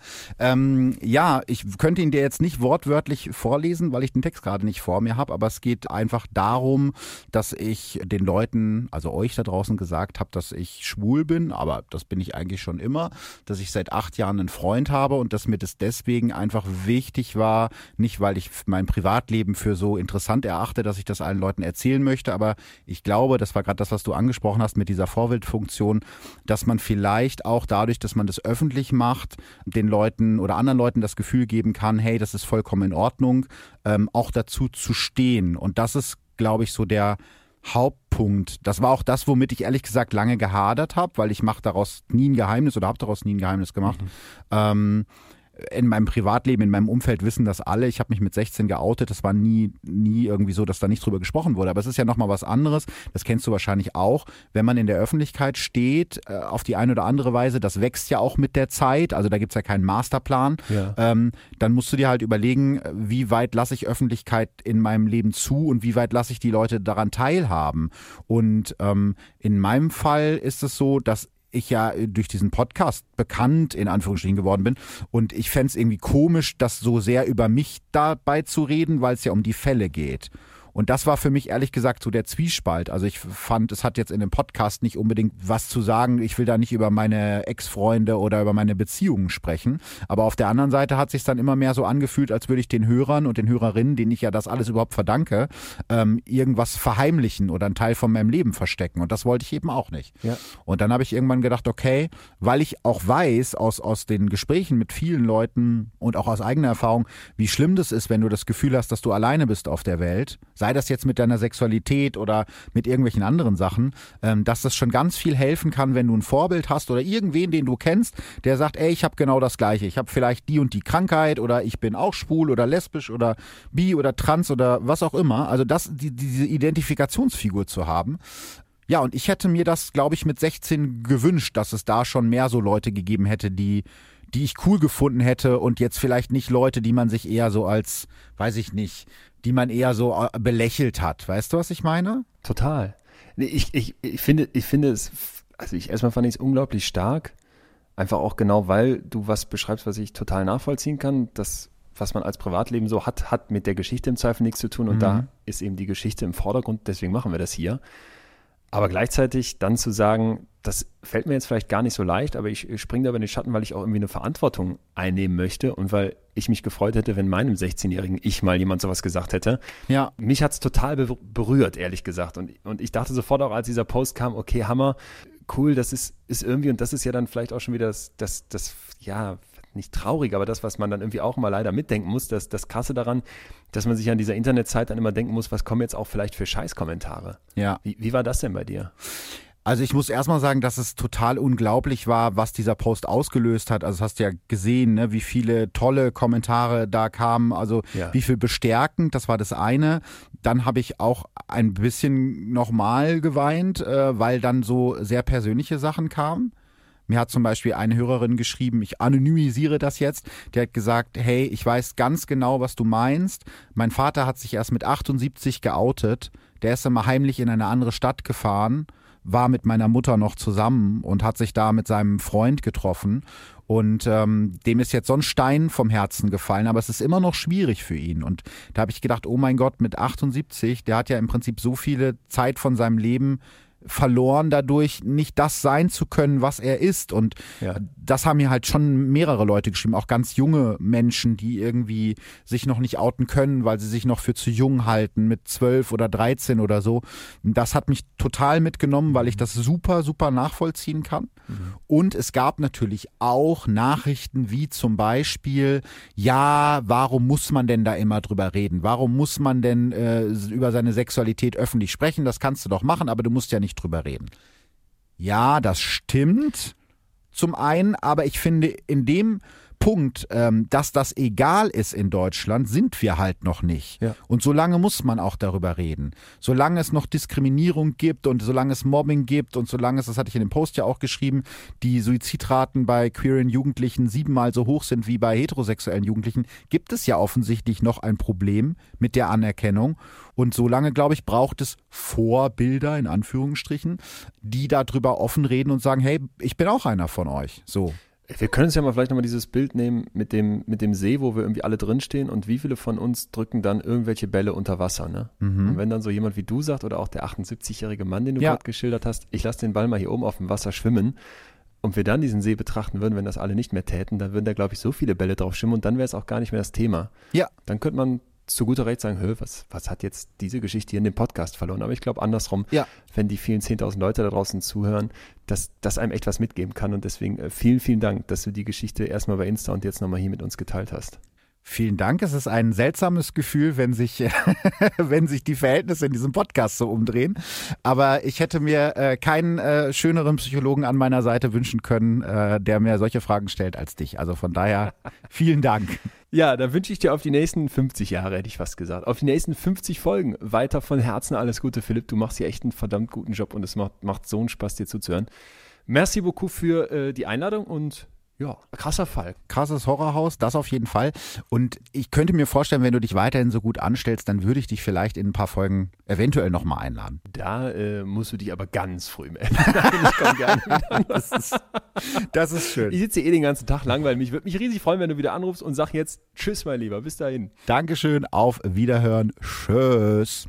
Halt, stopp. Ähm, bevor diese Folge ganz zu Ende ist, will ich euch da draußen, die ihr jetzt gerade zuhört, einfach nochmal Danke sagen. Verbrechen von dem Mann gibt's jetzt seit fast genau zwei Jahren. Heute habt ihr unsere 50. Folge gehört. Ehrlich gesagt kann ich immer noch nicht so ganz realisieren, was da alles in dieser sehr kurzen Zeit passiert ist. Es ist so krass an mir vorbeigezogen. Als ich im äh, Januar 2019 hier an diesem Mikro mit Ralf die allererste Folge aufgenommen habe, da wollte ich einfach mal ausprobieren, ob ich nicht nur Radio, sondern auch Podcast kann. Zwei Jahre später äh, habe ich so viele Hörer und Hörerinnen, habe ausverkaufte Shows gespielt und bekomme im Sommer eine eigene Verbrechen von nebenan Show auf Sky. Und das ist noch nicht das einzige Projekt für dieses Jahr, auf das ihr euch freuen könnt. In der nächsten Folge kann ich euch das nächste Projekt vorstellen. Das sind alles so Sachen, von denen ich niemals geglaubt hätte, dass ich das irgendwann mal machen kann. Also wenn mir das jemand gesagt hätte vor zwei Jahren, hätte ich gesagt, du spinnst. Aber es ist tatsächlich so und das verdanke ich am Ende des Tages euch. Es gibt natürlich auch Schattenseiten. Ich habe, glaube ich, in der letzten Zeit so viel gearbeitet wie noch nie in meinem Leben. Und darunter müssen halt leider auch manchmal mein Freund, meine Familie und meine Freunde leiden. Einfach, weil ich so viel weniger Zeit habe als früher. Aber das soll jetzt nicht wie rumjaulen klingen, denn ich bin einfach unglaublich dankbar dafür, dass ich mittlerweile Podcasts zu meinem Hauptjob machen konnte und das geht nur durch euch, also durch die Ohrenzeugen und Zeuginnen, denn ohne euch wäre das alles niemals möglich gewesen. Ganz viele von euch haben mir kleine Glückwunschvideos zu Folge 50 geschickt und ein kurzes Best-of davon hört ihr jetzt zum Abschluss dieser Folge. Ich habe mich sehr, sehr, sehr über diese kleinen Videos gefreut. Und bei dem einen oder anderen habe ich auch ein bisschen feuchte Augen bekommen. Das komplette Video, das seht ihr auf dem Instagram und dem Facebook-Kanal von Verbrechen von nebenan. Da lest ihr auch nähere Infos zur Verbrechen von nebenan TV-Show. Also, falls ihr es noch nicht gemacht habt, schaut gerne vorbei, lasst ein Like da. Da gibt's auch immer wieder aktuelle Fotos Fotos und Infos zu den Fällen und Ankündigungen und so weiter. Ich würde mich auf jeden Fall sehr, sehr freuen. Und ich habe es jetzt schon ein paar Mal gesagt, aber ich sage es gerne nochmal. Danke euch da draußen. Ihr seid wirklich großartig. Und jetzt viel Spaß mit den Glückwünschen. 50 Folgen Verbrechen von nebenan und ich freue mich auf jede weitere Folge, die noch kommt. Alles Gute, lieber Philipp. Hallo, lieber Philipp. Es ist mir ein großes Vergnügen, mit dir gemeinsam um die Gunst der Fans von True Crime Podcasts zu wetteifern. Ich habe großen Respekt vor deiner Arbeit. Du kommst jetzt mit dem 50. Podcast bereits raus. Äh, dazu meine allerbesten Glückwünsche und viel Erfolg und viel Spaß mit den nächsten 150. Liebe Grüße, der Joe. Lieber Philipp, ich wünsche Verbrechen von nebenan alles Gute zum zweijährigen Podcast-Jubiläum und zur 50. Folge. An deinem Podcast gefällt mir besonders gut, dass du die Fälle stets sehr ausführlich recherchierst und dass du sie auch eher sachlich darstellst. Daher wünsche ich deinem spannenden Podcast weiterhin ganz viel Erfolg und sende herzliche Grüße aus Köln. Bis bald! Lieber Philipp, zwei Jahre, 47 Folgen. Herzlichen Glückwunsch von mir und Oma von der See. dein Boris Blocks, äh, dein Ralf. Ja, lieber Philipp, ich sitze hier in Südfinnland und wollte dir und dem Podcast nur mal fix die allerliebsten Glückwünsche zum Jubiläum zusenden. Mach weiter so, bleib so wie du bist und ich freue mich auf mindestens zwei weitere Jahre mit euch. Tschüss! Hallo, wir sind Bill und Leo vom Podcast Mord of X und yeah. Hello. Und wir wünschen dir alles, alles Gute zum Jubiläum, lieber Philipp. Und wie gesagt, wir warten immer noch auf den Cocktail, den wir zusammen trinken. Mhm. Der Sekt steht kalt und das Mikrofon ist ready. Genau. Bis dahin, feier schön und wir nehmen jetzt die nächste Folge auf. Adios! Verbrechen von nebenan wird zwei. Herzlichen Glückwunsch, Philipp Fleiter und dem gesamten Team. Ihr habt doch tatsächlich eine gesamte Folge über die bestialische Ermordung meines Englischlehrers gemacht. Es war schauderhaft, aber sehr spannend anzuhören. Dafür nochmal danke. Weiter so. Servus Philipp, hier ist Franziska von deinem österreichischen Lieblingspodcast Darf's ein bisschen Mord sein. Ich habe gehört, du feierst jetzt schon deinen zweiten Podcast-Geburtstag. Wie großartig ist denn bitte das? Alles, alles Gute von Herzen für dich zu deinem zweiten Geburtstag. Ich stoß nachher auf dich an mit mir selbst mit einem Glasal grünen Veltliner auf viele weitere Jahre Verbrechen von nebenan. Bussi. Hier ist Alex vom Podcast Wahre Verbrechen. Ich wünsche dir und Verbrechen von nebenan alles, alles Gute zum Geburtstag. Zwei Jahre, lass dich feiern und bis bald mal. Ciao. Happy Birthday zu zwei Jahren Verbrechen von nebenan. Was für eine Zeit, was für coole Folgen. Es macht so viel Spaß zu hören. Ich kann dir gar nicht genau sagen, welche Folge meine Lieblingsfolge war. Vielleicht die Folgen, in denen ich zu Gast war? Maybe. Spaß. Ich habe richtig Bock auf ein weiteres Jahr Verbrechen von nebenan. Ich habe was, ich habe noch Bock auf mehrere Jahre Verbrechen von nebenan. Bitte, bitte, bitte bleibt so wie ihr seid und ganz viel Spaß. Liebe Grüße. Hallo, ich bin Lara, 22 Jahre alt. Und ich bin Jessica, 25 Jahre alt. Und wir hören Verbrechen von nebenan seit Anfang an. Und in dem Sinne, Happy Birthday! Wir hoffen, dass es noch lange so weitergeht. Verbrechen von nebenan. True Crime aus der Nachbarschaft.